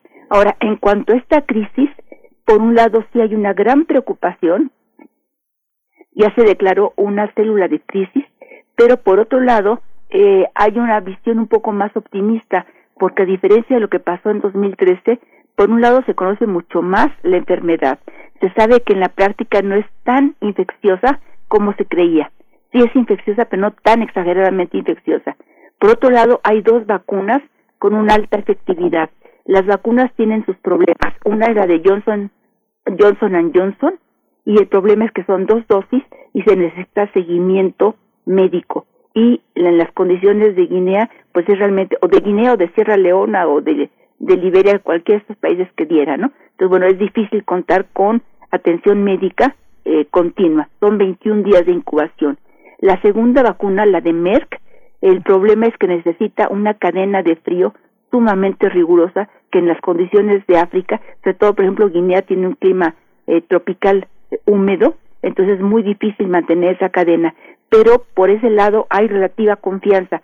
Hay pocas dosis todavía para la para vacunar a la gente contra el ébola, pero existe ya la vacuna y es altamente efectiva. Entonces aquí lo importante sería que efectivamente lleguen más vacunas, ya están llegando, están llegando expertos tanto de la Organización Mundial de la Salud como de organismos regionales especializados en ébola, precisamente para tratar de contener la, la, la enfermedad, el brote. Entonces decía yo, bueno, por un lado, eh, hay una enorme preocupación, sobre todo porque ah, es, es muy fácil que la gente cruce, ya sea de Guinea hacia Sierra Leona o hacia Liberia, en estos casos concretos, o de Sierra Leona y Liberia hacia eh, Guinea. Pero por otro lado está la ventaja de que se conoce mucho más la enfermedad, de que existen vacunas, por lo menos se sabe que hay ocho mil dosis de vacunas ya en Guinea y precisamente en la zona más afectada están llegando y ahorita hay por lo menos 30 especialistas no solamente en vacunación, sino en este tipo de vacunación para el ébola. Entonces, en ese caso, pues hay un relativo optimismo pero es muy difícil que realmente se pueda controlar en este tipo de países este, este problema. Esta parte infecciosa que también ha marcado tanto la, la, desgracia en, las, eh, en el rumbo de las sociedades en gran parte de los países de África, el VIH, eh, el ébola y también ahora la COVID-19. ¿Hay un marcaje específico donde sea posible entender desde la tradición de estos países lo que está pasando con una pandemia global como la del COVID-19? ¿Es, ¿Es algo nuevo en el horizonte africano, en, sobre todo en esta zona occidental de África? Bueno, aquí hay un problema que es importante muchas veces hay tradiciones funerarias sumamente arraigadas que es muy difícil de eliminar. En el caso de Guinea, por ejemplo, la zona afectada existe la costumbre de lavar el cadáver y tener contacto, acariciar al cadáver, por ejemplo, es una de las formas de despedida, digamos, que no existe en otras partes. Entonces, eso obviamente es propicio a la, a la infección. Ahorita, como ya se sabe que hay un brote de ébola, obviamente ese tipo de tradiciones funerales, funerarias, perdón, van a ser eh, suprimidas, van a ser controladas. Ahora, aquí hay un problema para mí que también es muy importante. El gobierno de Guinea, desde el año pasado, por no desde el 2019, está en una crisis política, económica y sanitaria tremendamente grave porque eh, está en el poder un hombre de un hombre que además es muy triste, él fue el líder de la oposición, él vivió 40 años en el exilio, lo que también explicaría que de alguna forma es hasta cierto punto un extranjero en su país, 40 años fuera, es un hombre que el mes que entra cumple 83 años, es un anciano, entonces él se ha perpetuado en el poder y el año pasado entró una reforma constitucional, no voy a entrar en detalles, pero el argumento de él es eh, ridículo. la constitución pasada permitía solamente dos periodos en el poder y la nueva constitución también permite solamente dos periodos en el poder. Entonces él dijo que él había sido electo dos veces bajo la constitución anterior, pero con la nueva nunca había sido elegido, entonces tenía derecho a ser elegido otra vez dos veces más. Entonces esto provocó una serie de revueltas, de, de, de campañas de descontento en todo el país y lamentablemente una represión tremenda.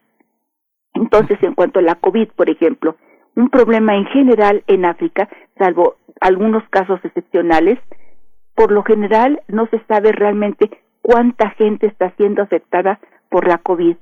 Hay que tomar en cuenta que las informaciones de la gente afectada por COVID la proporcionan los gobiernos locales, tanto a la Organización Mundial de la Salud como a, la, a un centro de investigación de la Johns Hopkins University en Estados Unidos, y entonces en el caso de África se teme que en muchísimos casos, sobre todo cuando hay regímenes fuertemente autoritarios, en realidad eh, las, las cifras no son creíbles, no son eh, válidas. Por ejemplo, si nosotros vemos el caso de, de Guinea, que yo he seguido muy de cerca el problema de la COVID, por lo tanto tengo cifras de alguna forma de seguimiento, el 5 de enero reportaban 81 muertos por COVID y el 22 de febrero, o sea, ayer, reportaban 86 muertos por COVID. No es creíble. El gobierno, los gobiernos, no solamente es el de Guinea, varios gobiernos, con el pretexto de precisamente de controlar la COVID, de, impedir que se, que se expanda, están poniendo medidas tremendamente represivas,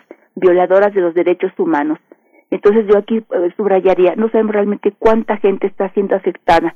Por otro lado, en cuanto a la COVID, hay cosas que asombran incluso a la Organización Mundial de la Salud. Se decía que cuando empezó la COVID en África iba a arrasar en forma verdaderamente impresionante. Sin embargo, curiosamente, no ha sido, la expansión no ha sido tan rápida y en principio no ha sido tan mortal.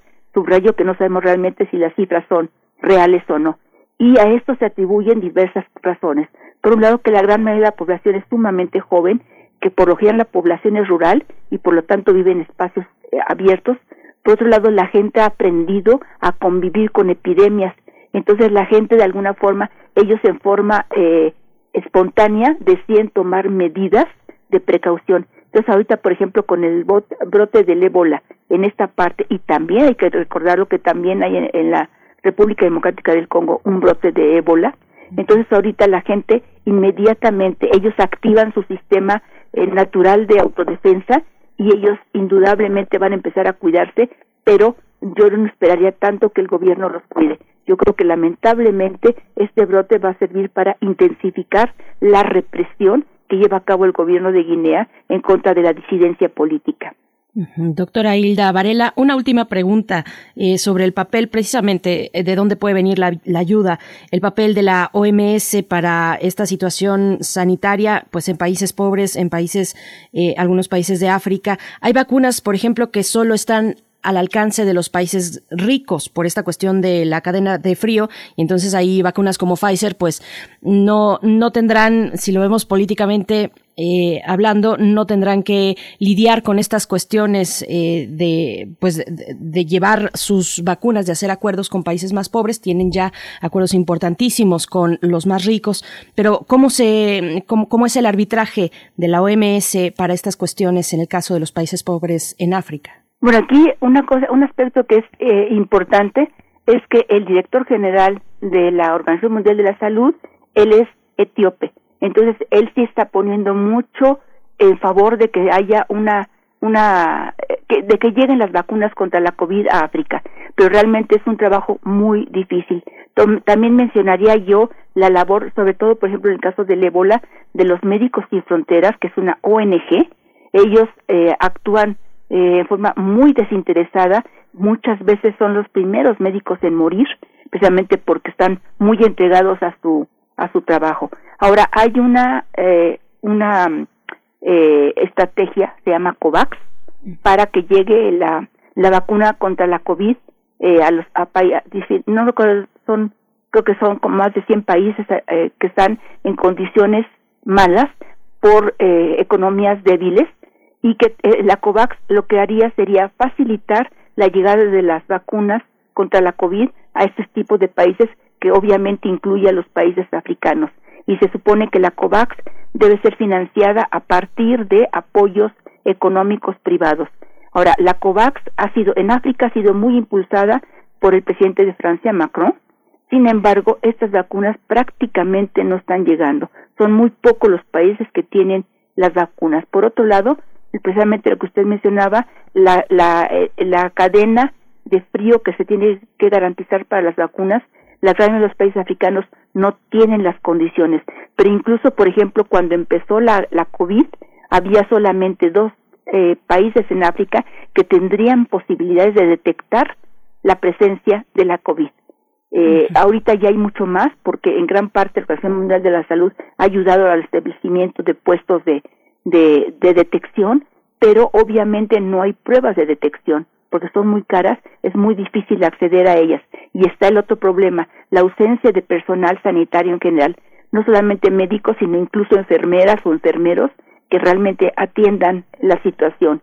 Eh, o sea, es, la, la situación es muy difícil, es sumamente precaria, hay una politización, obviamente, de las vacunas, hay varios gobiernos africanos que están intentando, que tienen una mejor posición relativa y están tratando de obtener eh, las vacunas por medio de la COVAX, pero en realidad es, eh, aquí es la ley del más fuerte. El que tiene más dinero es el que tiene mayor capacidad de obtener las eh, vacunas y los países africanos obviamente están en una situación sumamente desventajosa en este sentido, en una condición muy difícil. En el caso de la, del, del ébola, como es una enfermedad muy temida, por el momento sí existen vacunas, aunque tal vez no suficientes, tanto en Guinea, y están llegando más, tanto en Guinea como en, el, en la parte noreste de la República Democrática del Congo. Sí, doctora Hilda Varela, pues le agradecemos muchísimo, muchísimo su, su, dedicación. Gracias por su generosidad con nosotros, con la radio universitaria, con Radio UNAM. Pues seguimos en contacto porque África crece, crece y crece, y sobre todo en nuestras mentes que se expanden con sus comentarios. Muchas gracias, doctora. Muchas gracias, es un gusto. Saludos al público universitario. Gracias. Adiós a la radio Nicolaita. Nos escuchamos en, en unos momentos más. Eh, quédese aquí en Radio UNAM. Síguenos en redes sociales. Encuéntranos en Facebook como Primer Movimiento y en Twitter como arroba PMovimiento. Hagamos comunidad.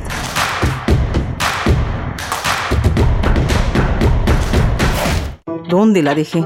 Justo ahora que son las elecciones más grandes de la historia y que como la mayoría decidí salir a votar. ¿Dónde la dejé? ¿Ma? Ay, hija, extravié mi INE y no sé qué hacer. Tranquila, aún estás a tiempo de sacar una reimpresión idéntica. Es muy sencillo. Puedes hacerlo hasta el 25 de mayo. ¡Qué alivio!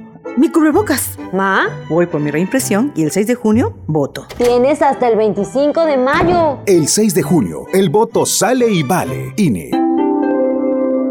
Antes del Tribunal Electoral no existía un órgano jurisdiccional que defendiera plenamente nuestro voto. La democracia ha evolucionado. Y con ella la necesidad de instituciones firmes y autónomas. Ahora, nuestro derecho a participar en las elecciones se ha fortalecido. Sanciona a quienes ejercen violencia política en razón de género. También trabaja para que los grupos en situación de vulnerabilidad encuentren justicia. Como ves, el Tribunal Electoral resuelve conflictos que protegen los derechos político-electorales de todas y todos. Tribunal Electoral del Poder Judicial de la Federación. Ya es tiempo, todos somos mexicanos. Vamos a dejar de atacarnos. Que los de arriba y los de abajo, que los de izquierda, que los de derecha, ya basta. Todos necesitamos a los empresarios. Y a los obreros, a los comerciantes. Necesitamos a los trabajadores. Necesitamos a los taxistas. Y a camioneros, a los maestros, a las amas de casa. Te necesitamos a ti. Basta de pelear y estar desunidos. Somos Elige. Acércate a www.partidoelige.org.mx. Mensaje dirigido a simpatizantes y afiliados del partido. Alrededor de un tema siempre habrá muchas cosas que decir. Quizá haya tantos puntos de vista como personas en el mundo. Únete a la revista de la universidad donde convergen las ideas. Jueves a las 16 horas, después del corte informativo. Disentir para comprender. Radio UNAM, Experiencia Sonora. Vamos a estudiar, a prepararnos y esforzarnos todos los días. No desperdiciaremos lo que tenemos, cuidaremos el medio ambiente. Seremos respetuosos con nosotros mismos, con nuestros semejantes y nuestra gran nación. El Parlamento es de las niñas y los niños. Las propuestas son para todas y todos. El Parlamento Infantil es una de las iniciativas del INE para fomentar la participación de todas y todos. Conoce nuestras propuestas en INE.mx. INE. Hashtag Juntos por el Planeta. Hashtag Todos los derechos para todas las personas. Hashtag Nos y Nosotras. Hashtag Paridad de género. Hashtag Por una sociedad solidaria e inclusiva. Haz que tu voz escuche. Participa. Toma tu cubrebocas y sal a votar. Elige a quien te representa. Este 6 de junio, hashtag Mi voto sale y vale. INE. Ya inició el proceso electoral 2020-2021. Y en el Tribunal Electoral de la Ciudad de México protegemos tus derechos político-electorales respetando todas las medidas de seguridad sanitaria. Con el fin de brindarte la atención que mereces de forma segura, habilitamos la modalidad a distancia. Llama al 55 53 40 4600. En caso de que nos visites, te invitaremos a seguir los protocolos de salud. Tribunal Electoral de la Ciudad de México, garantizando justicia en tu elección. 13 de febrero, Día Mundial de la Radio.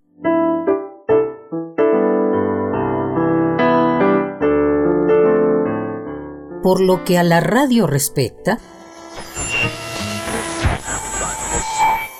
tuve enseguida la terrible impresión de que era un aparato incalculablemente viejo que quedó relegado en el olvido por el diluvio universal.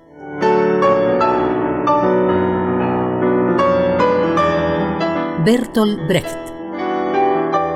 Nos escuchamos. Radio UNAM, Experiencia Sonora. Encuentra la música de primer movimiento día a día en el Spotify de Radio UNAM y agréganos a tus favoritos.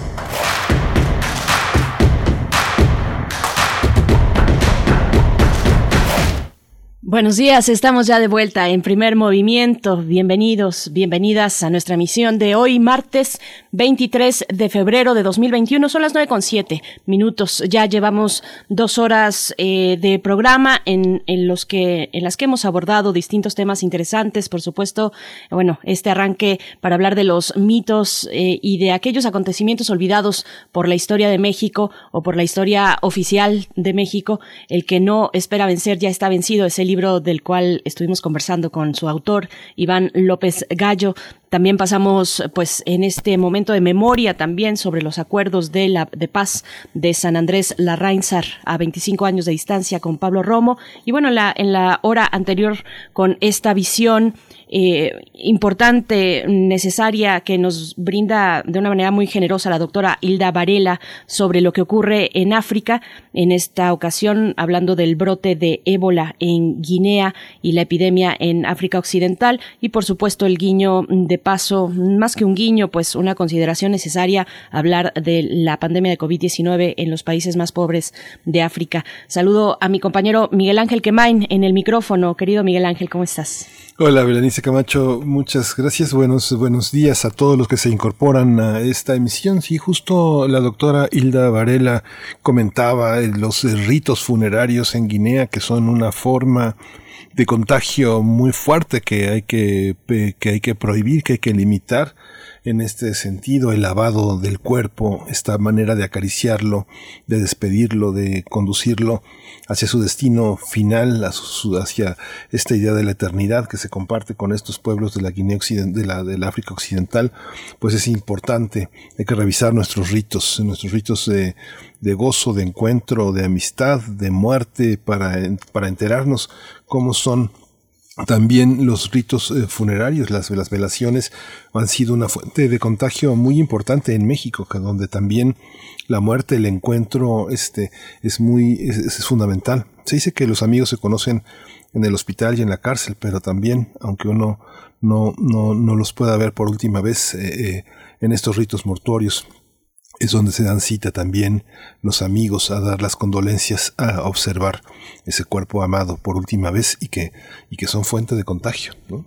Sí, sí, es, esto es trágico, este momento muy doloroso mm, de no poder despedir a nuestros seres queridos eh, en, en, cercanía, tener que hacerlo a distancia, una persona designada para eh, pues hacer todos todos los trámites, para llevar a cabo todos los trámites eh, frente a las instituciones de salud, eh, en el caso de la muerte de algún familiar por COVID-19, pues esto que nos atraviesa a todos y a todas, con especial eh, pues énfasis en las comunidades que tienen esta cercanía, comunidades indígenas, comunidades rurales, en fin, que tienen este, este vínculo eh, fundamental que no se da necesariamente en las ciudades donde estamos pues con mayor distancia y a veces ni siquiera reconocemos o conocemos a nuestros propios vecinos. Pero bueno, estaremos aquí durante esta hora para el tema de la mesa del día la polémica por las candidaturas de los partidos políticos ya de cara al proceso electoral de este año. Vamos a conversar sobre esta cuestión con el doctor Alberto Asís Nasif, investigador del CIESAS, especialista en temas de democracia, procesos electorales y análisis político. También en la misma mesa nos acompañará el maestro Rodian Rangel Rivera, profesor de la Facultad de Ciencias Políticas y Sociales de la UNAM, también especialista en temas electorales y de democracia participativa. Una mesa pues eh, muy, muy muy interesante, Miguel Ángel, ya en el momento en el que nos encontramos, en el que se dan a conocer, pues, quiénes serán las y los candidatos. Por supuesto, el tema de género es fundamental y atraviesa y atravesará estas elecciones, pero quiénes estarán precisamente en la boleta para que sus nombres sean cruzados por los electores, pues bueno, vamos a hablar de esto en la mesa del día. Sí, vamos a cerrar hoy con la aplicación a discreción de las vacunas contra COVID-19 en Perú. El gabinete eh, en el mando del poder pues, se consideran hombres divinos, se aplicaron las vacunas desde septiembre y bueno, así, así tratan a su población, así lo vamos a abordar con Jacqueline Fox, ella es periodista y colabora en, en el diario El País, es autora del libro Mecanismos de la posverdad, ella es periodista y una gran observadora. Así es. Pues bueno, gracias por sus comentarios. Les invitamos a seguir en redes sociales, haciendo comunidad, arroba P Movimiento en Twitter, Primer Movimiento UNAM en Facebook. Sigan también las actividades de la FIL de Minería, que ya están con todo y en su centro. Están eh, para, para esta mañana, eh, está la, la presentación del libro Claves feministas para la autoestima de las mujeres, un libro cuya autora pues es una grande del feminismo, Marcela Lagarde o Marcela Lagrande, como se le dice de cariño entre los círculos de mujeres académicas, por supuesto, y también activistas de los derechos de las mujeres. Así es que, bueno, está ahí la cuenta en todas las redes sociales, Filminería. Así pueden llegar y poder disfrutar de estas actividades ahora en el encierro de manera digital. Querido Miguel Ángel, nos vamos con la poesía. Vámonos. Primer movimiento. Hacemos comunidad. Es hora de Poesía Necesaria. Pues hoy voy a tener el privilegio de leer la obra de un poeta vecindado en Guadalajara, en el estado de Jalisco, donde fundó Mantis Editores, una gran, gran editorial de poesía que está a punto de tener, em, de cumplir 400 títulos, 25 años de trabajo con traducciones, publicaciones, primeras obras de poetas que ahora son eh, que ahora son importantes que son voces descollantes de nuestra literatura. Y bueno eh, Luis eh, tuvo un premio que hace unos días se le entregó se le entregó vía remota. Se trata de Nola Gay es un premio recibió el premio iberoamericano de, de, Bellas Artes de Poesía Carlos Pellicer para obra publicada en 2020. La, la obra publicada justamente es Enola Gay, en el nombre que este, este avión en la historia eh, de los Estados Unidos eh, detonó la bomba en Hiroshima.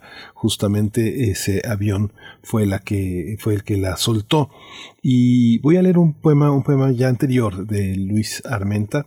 Este poema se llama Cante Hondo o Cante Hondo. Es un es un poema eh, que vamos a acompañar con una canción de John Lee Hooker y Van Morrison. John Lee Hooker cumple 20 años de haber de haber partido y cumplió ya su centenario, en, nació en 1917 y está acompañado con esta gran armónica de este gran poeta irlandés que es Van Morrison. Este encuentro es de 1992 y suena, suena, sonará así después del poema. Dice Cante Hondo de Luis Armenta Malpica. El amor envejece con el cuerpo, aunque en la desnudez perfecto es siempre. Es la carne, es la espada, toda fiesta bravísima donde nos reencontramos uno enfrente del otro con la bestia. Sabemos lo que dura. Media tarde, un insomnio, seis años, una vida. ¿Cuánto podría durar hasta que no se agota? En el amor los hombres se montan a otros hombres, les hincan las espuelas, los jalan de la brida y ya después, cansados, sudorosos, les dejan en los belfos un bote de cebada. Es por eso que quiero humedecer despacio la tierra de tu nuca, los lentos girasoles de tu pecho, tu vientre, tus rodillas, cualquier páramo en llamas donde habites. Decir ahogadamente cuánto te amo en mis brazos, en tu cuello, horca de sal, mis manos, y porque la razón de repetirlo. Uncidos los caballos con un yugo a la par, sometidos y sedientos, no serán pieza fuerte del tablero, ni quien enfrente el hombre con el toro. Que no me falte el agua, es lo que pido, que no me coma viva la sed que me atraganta, el amor dura el tiempo necesario para decir tu nombre y me respondas. La última consecuencia del olvido es el silencio, la forma más antigua de estar solo.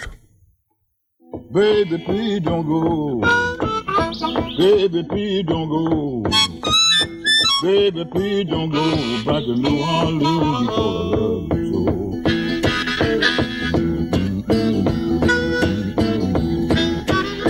Got way down here.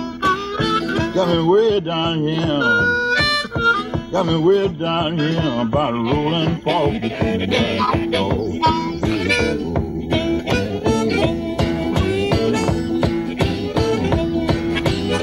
Baby, please don't go. Baby, please don't go. Baby, please don't go back to New Orleans because I love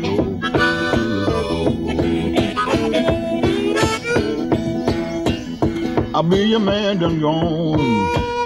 I'll be your man done gone. I'll be your man done gone. Let the county phone me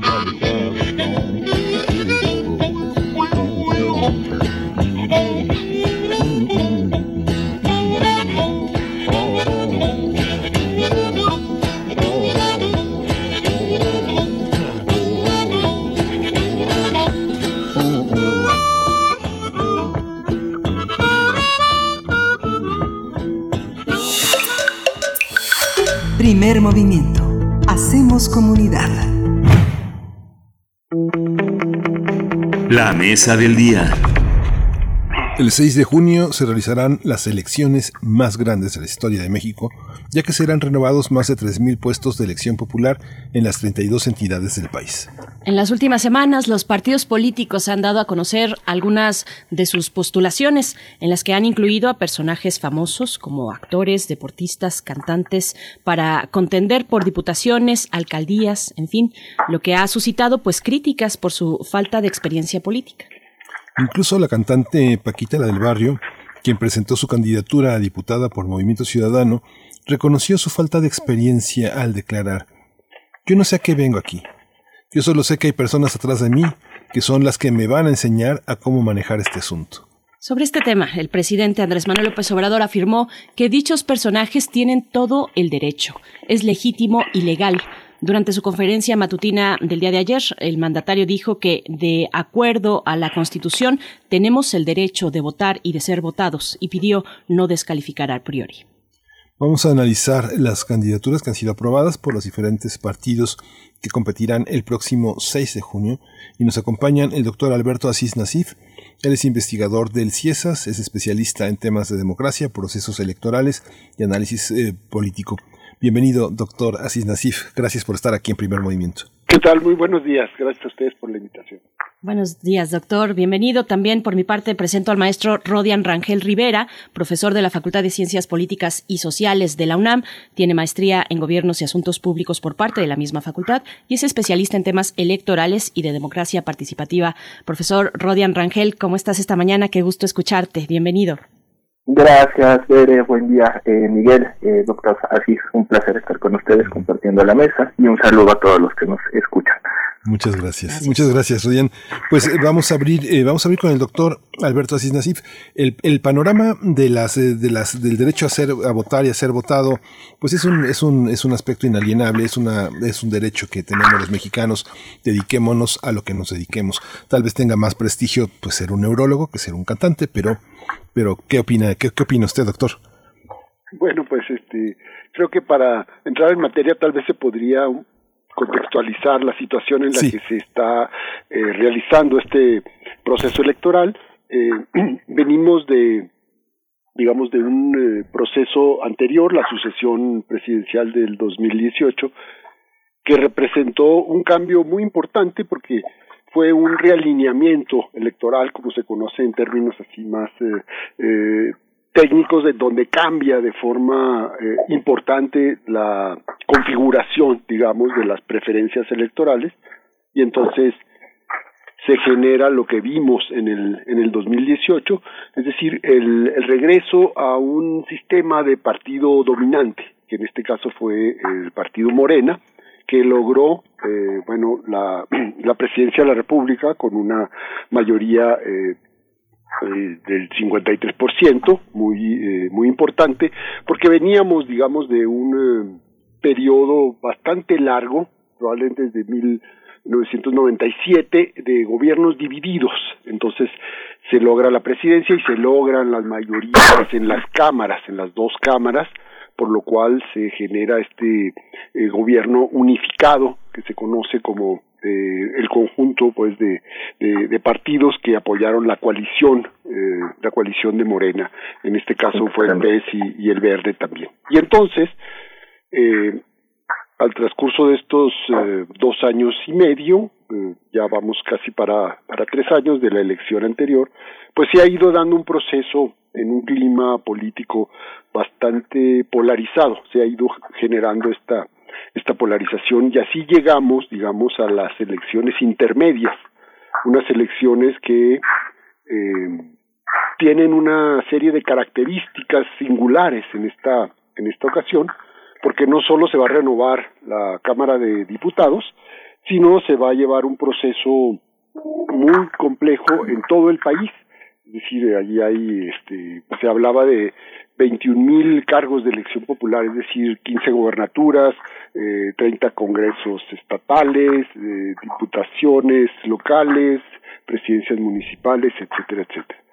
Y entonces, eh, lo que lo que se podría decir de entrada es que este clima pues ha generado eh, digamos una serie de de intentos eh, de la oposición de la, lo que eran antes los, los partidos dominantes que se llevaban la mayor parte de los votos eh, en los procesos eh, comiciales, pues ahora eh, están conformando un bloque, un bloque opositor.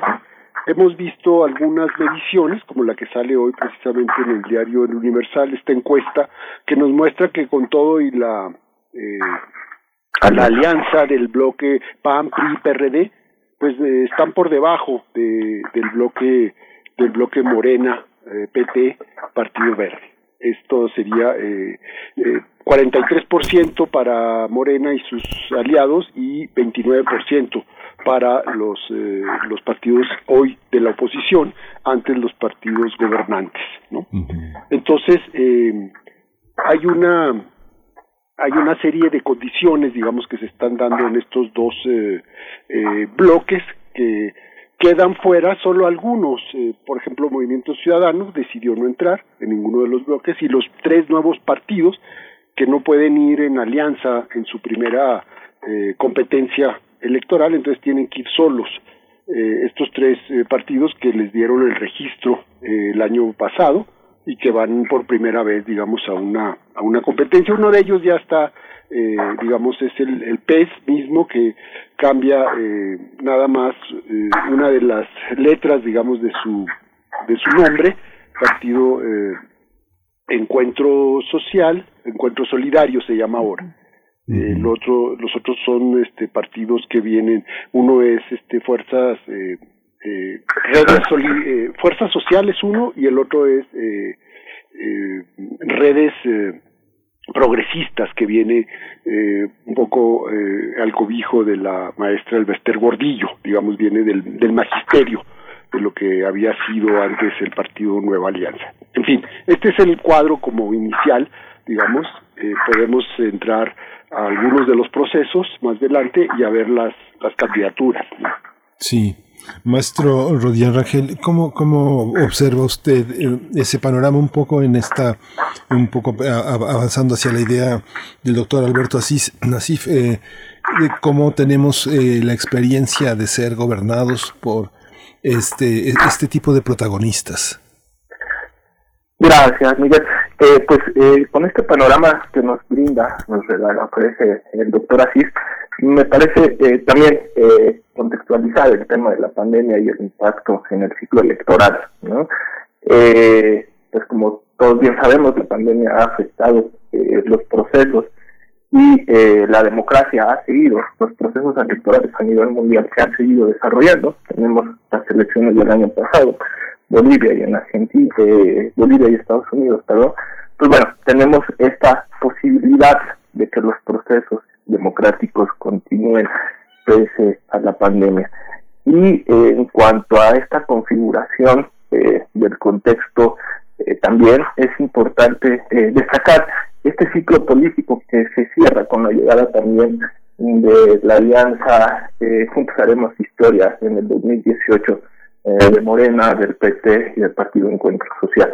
¿Por qué hablo de un cierre de un ciclo? Porque era, digamos, dentro de la alternancia política, era la fuerza política que aún faltaba por la experiencia de gobernar y que hasta ahorita lleva dos años en el, eh, en el mando y bajo esta idea, vamos a decirlo, de ser un partido predominante y con la posibilidad de un gobierno único en el cual eh, hay una cohesión al interior del poder legislativo y una eh, relación estrecha con el poder ejecutivo.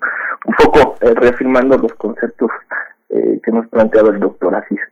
¿Qué es lo que ha cambiado en términos de eh, la relación política? Me parece que es las políticas públicas, ¿no? Está eh, diseño de políticas y los destinatarios en cuanto a eh, la ciudadanía, ¿no? Ahí creo que está justamente uno de los grandes cambios, uno de los grandes enfoques en cuanto a, a gobierno y la relación política.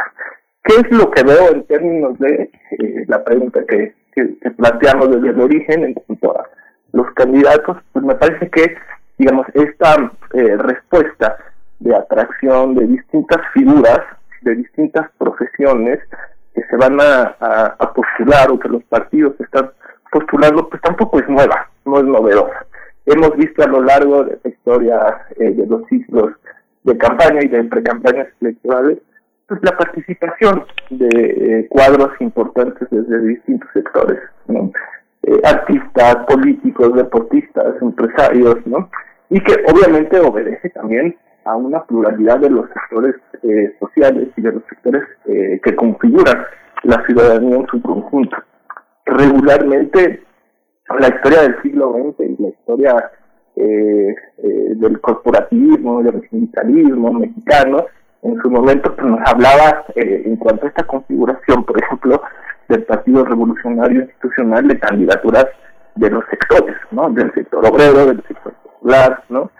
Crecimos con esa idea. Y ahora lo que vemos es justamente una mayor apertura a distintos sectores que vamos a decirlo así, pues ahora están eh, muy observados por, por los medios, los analistas, y hay, digamos, vamos eh, entendiéndonos también una separación con esta parte de los políticos profesionales.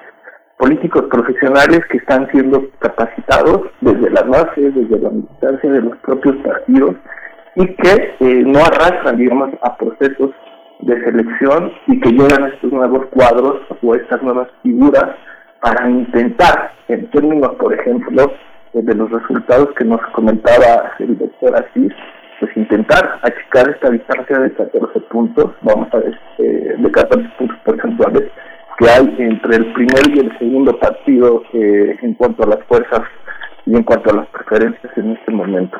Entonces me parece que también eso tiene que ver con una serie de estrategias que los propios tomadores de decisión al interior de los partidos pues están llevando a cabo también con, con el fin de confirmar, consolidar estas diferencias o también intentar atajarla en su momento, ¿no?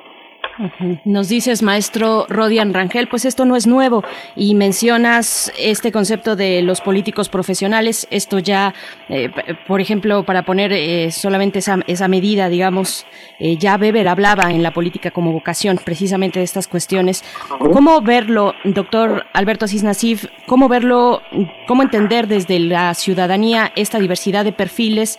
Se habla de pluralidad necesaria en una democracia pero también poner la cuestión de mm, entender la sostenibilidad de las políticas públicas a partir de un perfil profesional de los servidores públicos. ¿Cómo hacer esta ponderación, doctora Cisnasif?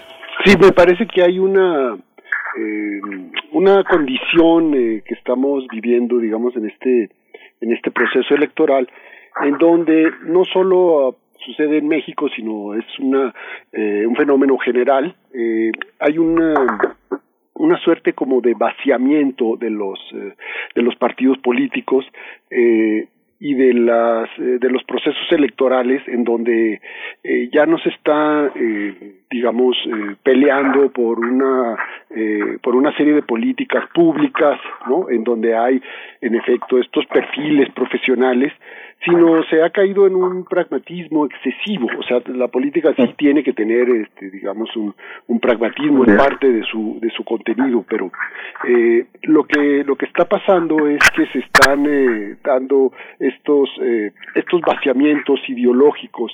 Entonces yo citaba en un artículo que publiqué ahora en el Universal de un, una frase de un libro de Bob Riemen dice para combatir esta era y él, eh, cito, dice, los partidos políticos ya no tienen eh, principios ni proyecto, la confianza en la política y en el gobierno ha disminuido a un nivel peligroso, las elecciones han sido reducidas a un carnaval de banalidades vacías de contenido. Es la cita de de Riemen y creo que en este sentido eh, lo que estamos viendo en efecto pues es ahí un conjunto de eh, acuerdos de pactos de alianzas entre los partidos las élites sobre todo de los partidos que nos están dando como resultado eh, pues estos personajes, estos personajes, muchos de ellos impresentables en todos los partidos políticos, no solo en, en los partidos de la oposición y en, y en Morena. Y antes de, o sea, viene, digamos, eh, este proceso acompañado, digamos, de, de estos nombres, estos nombres eh, de gente reconocida porque ya, eh, digamos, ahí se ahorran un poco una parte de la campaña, ¿no? Si yo, si yo pongo a, Paquita, la del barrio, bueno, pues ya todo el mundo sabe quién es, o casi todo el mundo sabe quién es Paquita, la del barrio, ya no tengo que hacerle ahí una gran eh, campaña electoral para darla a conocer, ¿no?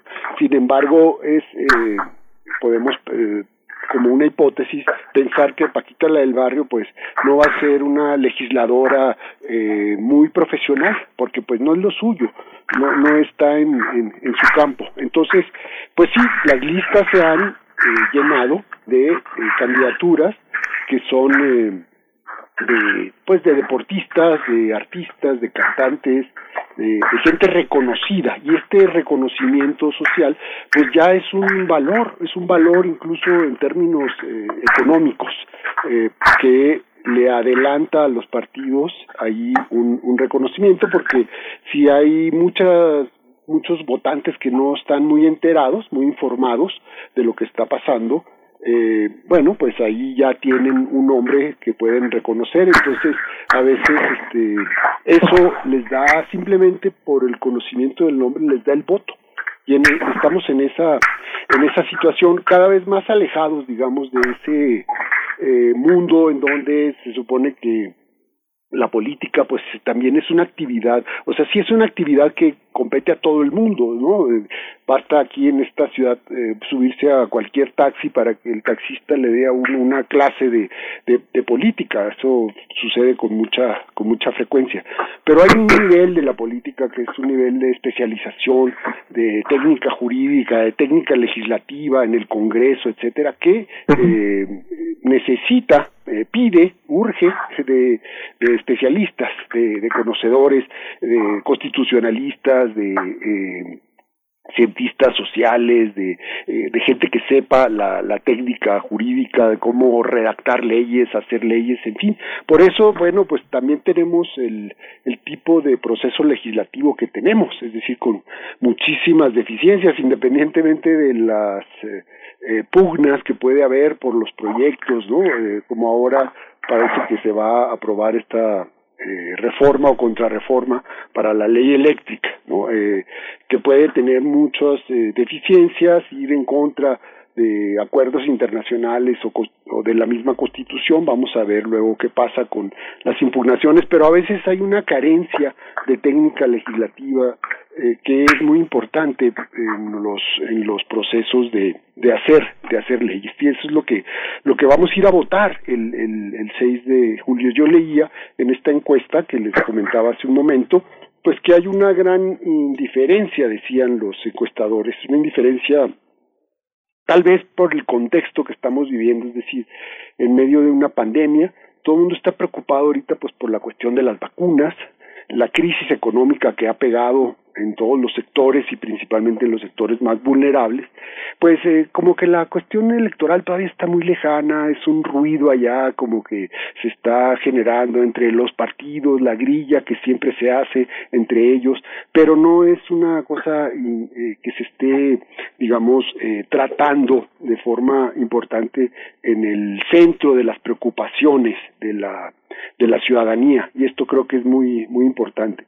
Y la otra característica es que eh, nosotros podemos eh, pensar y hemos comprobado que las elecciones intermedias siempre eh, generan digamos una lejanía de la de la ciudadanía. Es decir el diputado federal o el diputado en general eh, a un local es una figura muy lejana del ciudadano y esto eh, esto está ahí eh, presente. Pero ahora la diferencia es que vamos a tener elecciones locales en prácticamente todo el país. Entonces estas van a ser historias específicas y singulares en cada una de las entidades sobre todo en donde hay eh, una gobernatura de por medio. Ahí van a ser elecciones locales.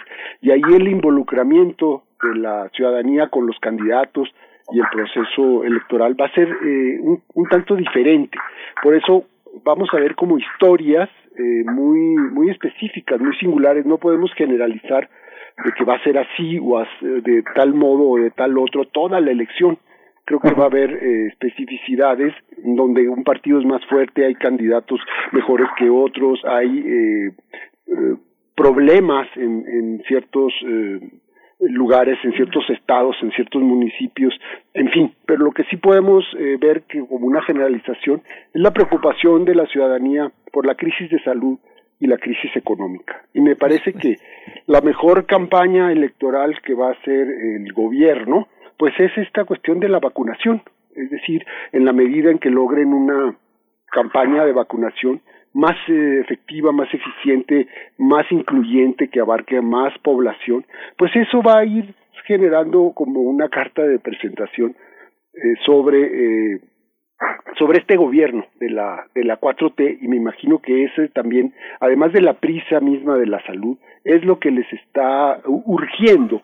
Es decir llegar al 6 de junio con un eh, avance importante, digamos, en el proceso de vacunación, que ha sido como muy a cuentagotas hasta ahorita y de forma muy, eh, yo diría, como muy espaciada, ¿no? Porque dependemos de los países y de los laboratorios que nos están mandando esas vacunas, ¿no? Maestro Rodian Rangel, bueno, está la máxima eh, que, acompaña esta, esta conversación sobre el votar y ser votado, completamente legítimo y además es un derecho de las y los mexicanos.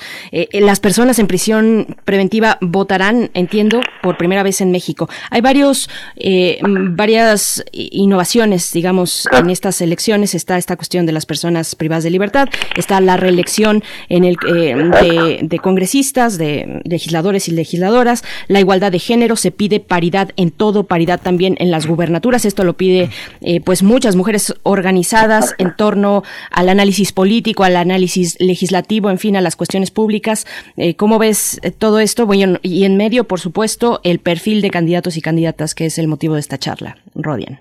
Claro que sí, y, por ejemplo, sumaría a estas acciones que marcas también, pues la implementación de la urna electrónica en algunos estados, ¿no? eh, justamente con este tema de, de, la pandemia y que se hace eh, necesario, eh, pues está este instrumento, esta eh, novedad en cuanto a la organización electoral. Y regresando al, al, al tema, eh, creo que la pregunta eh, que tendríamos que eh, plantearnos es por qué, por qué los partidos y los tomadores de decisión al interior de los partidos pues eh, llevan a cabo o hacen estas designaciones de estos perfiles, ¿no? Y esto onda también a plantearnos una serie de, de betas, de tesis, de hipótesis, en cuanto también a la crisis eh, de los cuadros y de las militancias que hay en los partidos políticos. Y en este caso, en la oposición, eh, en este en este contexto, ¿no?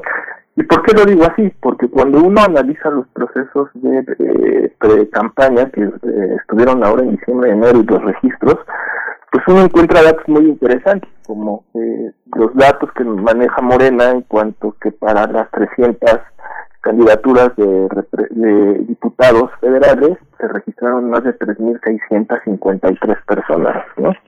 Y cuando tú ves los datos que arroja los partidos de oposición en este caso, pues uno ve una escasez de cuadros, eh, ves digamos, cómo los procesos de designación de estos eh, militantes o de estos futuros candidatos, pues pasan por eh, sistemas mucho más cerrados, un poco lo que decía el doctor Asís, en términos de decisiones populares o decisiones de eh, consenso y de acuerdo, ¿no?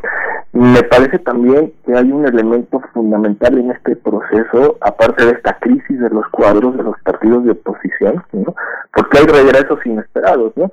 Eh, hace seis meses estábamos hablando de la posibilidad de un partido político por parte de un expresidente y eh, de Felipe Calderón y de Margarita Zavala en este caso, y ahora vemos el regreso de estos dos cuadros eh, al Partido Acción Nacional con eh, candidaturas en la Ciudad de México, ¿no? Entonces, me parece que estos realineamientos también están llamando a reencuentros dentro de las propias estructuras partidistas que nos hablan básicamente de que hay viejas alineaciones que siguen sin poder renovar ya no nada más que personas sino discursos eh, discursos y una narrativa eh, una nueva narrativa digamos que contraste eh, el momento actual de la política eh, mexicana no y por otro lado también eh, me parece que en estas innovaciones que vamos a tener en, en, este proceso electoral, pues lo has comentado, está el tema de la reelección.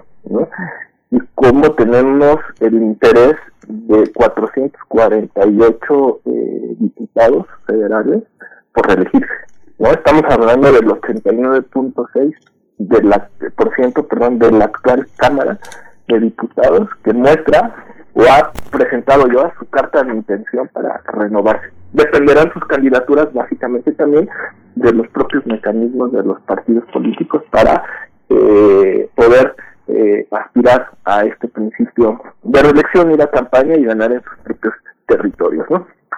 Pero me parece que tenemos, digamos, toda esta, esta variedad de, de opciones, de mecanismos, de insumos que empiezan a configurar en esta, vamos a decirlo así, primera vez, ¿no? También una nueva forma, de, o nuevas formas, perdón, también del propio sistema político. Hablábamos del partido predominante, hablábamos de aquel momento en el gobierno dividido, hablamos del gobierno único, y ahora este tipo de elementos que estamos marcando, la crisis de los partidos, la crisis de los militantes, la crisis, digamos, de representación en cuanto a estas viejas y nuevas figuras al interior de los partidos políticos, a este llamado en cuanto a la paridad de género, eh, tanto en los congresos locales, ¿no? Como es el caso de la Ciudad de México que me instituyó a nivel, perdón, que me instituyó a nivel constitucional desde hace unos años, y ahora el llamado que hicieron un grupo de mujeres y que INE recoge para que las, las de las 15 candidaturas, siete, pueda, siete u ocho puedan presentar eh, mujeres, me parece que es fundamental, ¿no?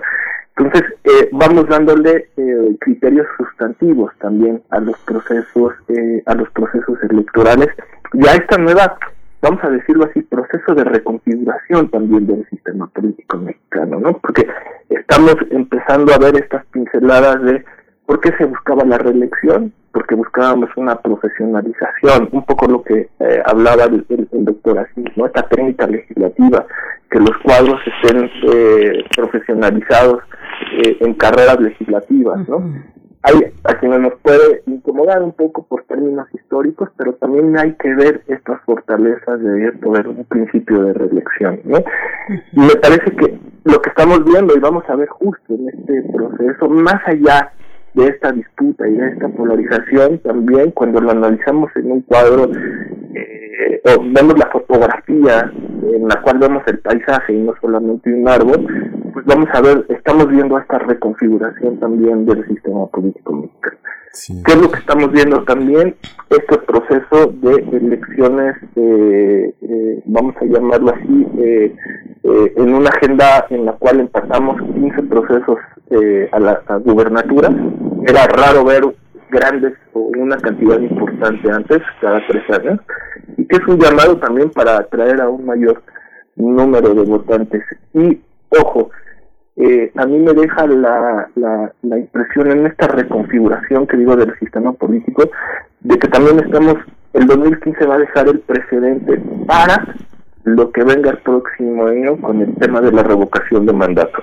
Entonces, me parece que ahí estamos, eh, digamos, en esta reconfiguración que estos cuadros, que vamos a ver en cuanto a la selección de candidatos y los perfiles de candidatas y candidatos, pues eh, obedece básicamente sí a, un interés en algunos en algunas instancias partidistas eh, en las cuales pues se ve que hay una alta competencia 3.653 suspirantes eh, para 300 para 300 eh, para 300 lugares.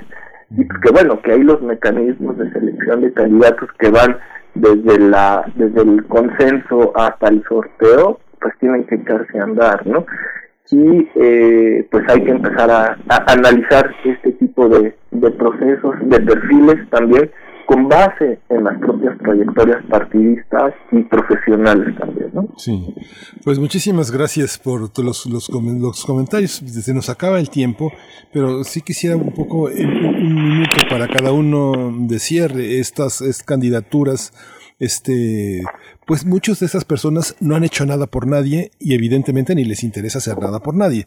Son personas que viven su vida como un desafío eh, personal, pero no como un desafío ni colaborativo ni social, muchos de ellos, entre ellos Cuauhtémoc Blanco, ¿no? Hay que decirlo. Un minuto, un minuto, doctor Alberto Asís Nasif, un minuto, Rodian Rangel. Empezamos con el doctor Asís Nasif. Muchas gracias.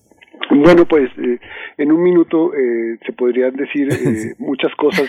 Creo que empiezo por retomar. Eh, eh, me parece que hay una serie de innovaciones que se van a llevar a cabo, pero no son eh, son innovaciones incompletas, es decir, habría que repensar el sistema electoral para generar innovaciones democráticas que de alguna manera fueran eh, resolviendo los problemas que estamos eh, que estamos viendo, es decir, el control de la boleta electoral ahorita todavía está en manos de las élites partidistas y de algunos procesos azarosos como estas eh, encuestas extrañas de Morena que eh, no se conocen muy muy bien y que parece que tienen muchísimos eh, detractores los mismos precandidatos eh, inconformes. Hay una serie de conflictos que se han generado allí. Entonces, me parece que hay que pensar en elecciones primarias democráticas para todos los partidos. Hay que aprender de lo que hacen otros países que han avanzado en este sentido.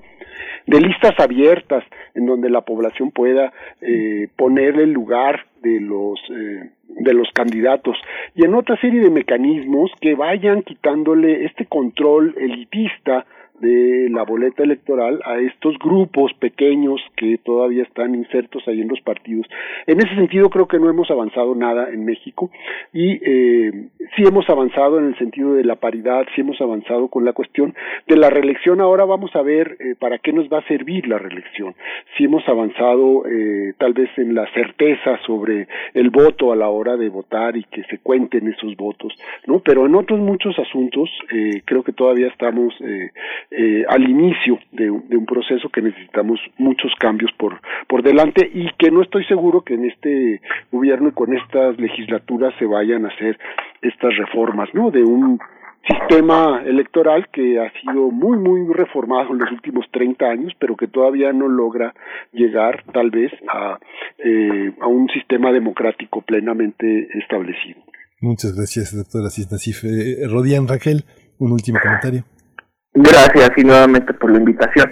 Y refrendar una fundamental, es eh, eh, no es nuevo esta eh, práctica de definición de estos tipos de perfiles que hemos señalado, obedece a estrategias de, de los propios tomadores de decisión al interior de los partidos. Me parece que estos eh, estas decisiones han sido tomadas con base en el diagnóstico que están presentando eh, algunas de las encuestas, consolidar eh, resultados o eh, atajar las diferencias que se están presentando entre el primero y segundo lugar. Eh, segundo punto, me parece también fundamental evitar la crisis de los partidos políticos y de los cuadros y de las militancias, eh, sobre todo en la parte de, de los partidos de oposición, que eh, no están generando estos liderazgos o estas nuevas o, re, o refrescantes figuras, ¿no? Para estas eh, estos espacios de, de, representación. Me llama la atención el tema territorial, sí, un poco en términos de eh, lo que vamos a ver y estos casos de éxito a lo mejor novedosos que podemos ver a partir ya no ya no ni siquiera de las candidaturas independientes, ¿no? sino de una serie de perfiles que esperemos que desde lo local nos enseñen o nos generen nuevas experiencias de cómo hacer eh, política partidista y en este caso una política de representación. Y por último, me parece muy importante sí eh, eh, en esta parte de la innovación cerrar los ciclos y me parece que en esa parte también tenemos que pensar en estos procesos participativos y deliberativos, perdón, en los cuales tenemos que eh, avanzar para poder cerrar también los propios procesos democráticos, entendiéndolo no nada más eh, como un proceso electoral, sino como una categoría y un concepto y una forma de vivir mucho más amplia de la democracia. ¿no? Pues sigamos al habla, maestro Rodian Rangel, muchas gracias. gracias Doctor Alberto Asís Nasif, gracias a ambos. Al contrario, muchas gracias a ustedes por la invitación y al maestro Rangel compartir la mesa. Bueno, pues vamos, todavía tenemos un poco mm, por delante en este programa. Primer movimiento. Hacemos comunidad. Nota del día. En Perú estalló un escándalo tras darse a conocer que varios altos funcionarios del gobierno abusaron de un ensayo clínico para vacunarse contra el coronavirus antes que comenzara la campaña oficial. En un principio, el caso involucraba solamente al expresidente Martín Vizcarra, quien habría recibido una, dos dosis, dos dosis de la vacuna contra la COVID-19 de la empresa china Sinopharm cuando aún estaba al frente del gobierno. Sin embargo, muy pronto el caso también alcanzó al actual gobierno interino. Tras pedir disculpas por el caso, el presidente Francisco Sagasti reconoció que 487, 487 personas fueron vacunadas de forma irregular.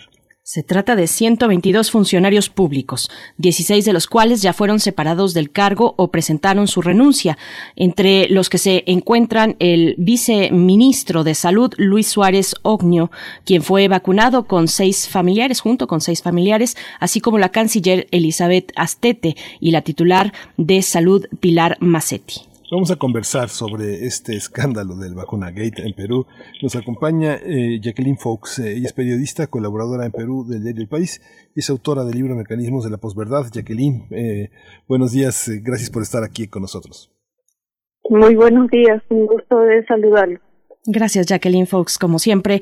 Eh, pues cuéntanos, por favor, cómo ha sido pues recibida este asunto mm, de los funcionarios y funcionarias en, en, el país, en Perú, que pues decidieron vacunarse, saltarse la fila, le decimos acá. ¿Cómo lo ves? Sí, eh, bueno, todavía hay una gran indignación muy latente y las investigaciones recién están empezando. Eh, hay una investigación por parte de la Fiscalía, que es la más importante. Hay otra en el Congreso y hay otra eh, interna en el Ministerio de Salud. Eh, sin embargo, digamos que lo, lo, lo más fuerte en este momento en términos de, de repercusión respecto de la geopolítica de las vacunas, por decirlo de alguna forma, es que esas vacunas que ofreció la farmacéutica Sinopharm, en los hechos actuaron como una especie de soborno para que sea la farmacéutica que logró el primer contrato para que Perú comprara vacunas. Eh, esas 3.200 dosis que, que la farmacéutica ofreció eh, fueron una parte para personas que participaban de un ensayo clínico que realizaban dos universidades, eh, es decir, la, el personal que trabajaba en el ensayo clínico recibió algunas de esas vacunas, aparte de funcionarios de la Cancillería, funcionarios que estaban a cargo de la negociación de los contratos de vacunas con todas las farmacéuticas del mundo. Eh, y, y entonces lo, lo más serio, eh, en, digamos, como noticia internacional veo yo, es este asunto de que habiendo entregado la farmacéutica estas dosis, hubo un tipo de negociación eh, con ventaja en el Perú para que las eh, vacunas chinas sean las primeras en ser compradas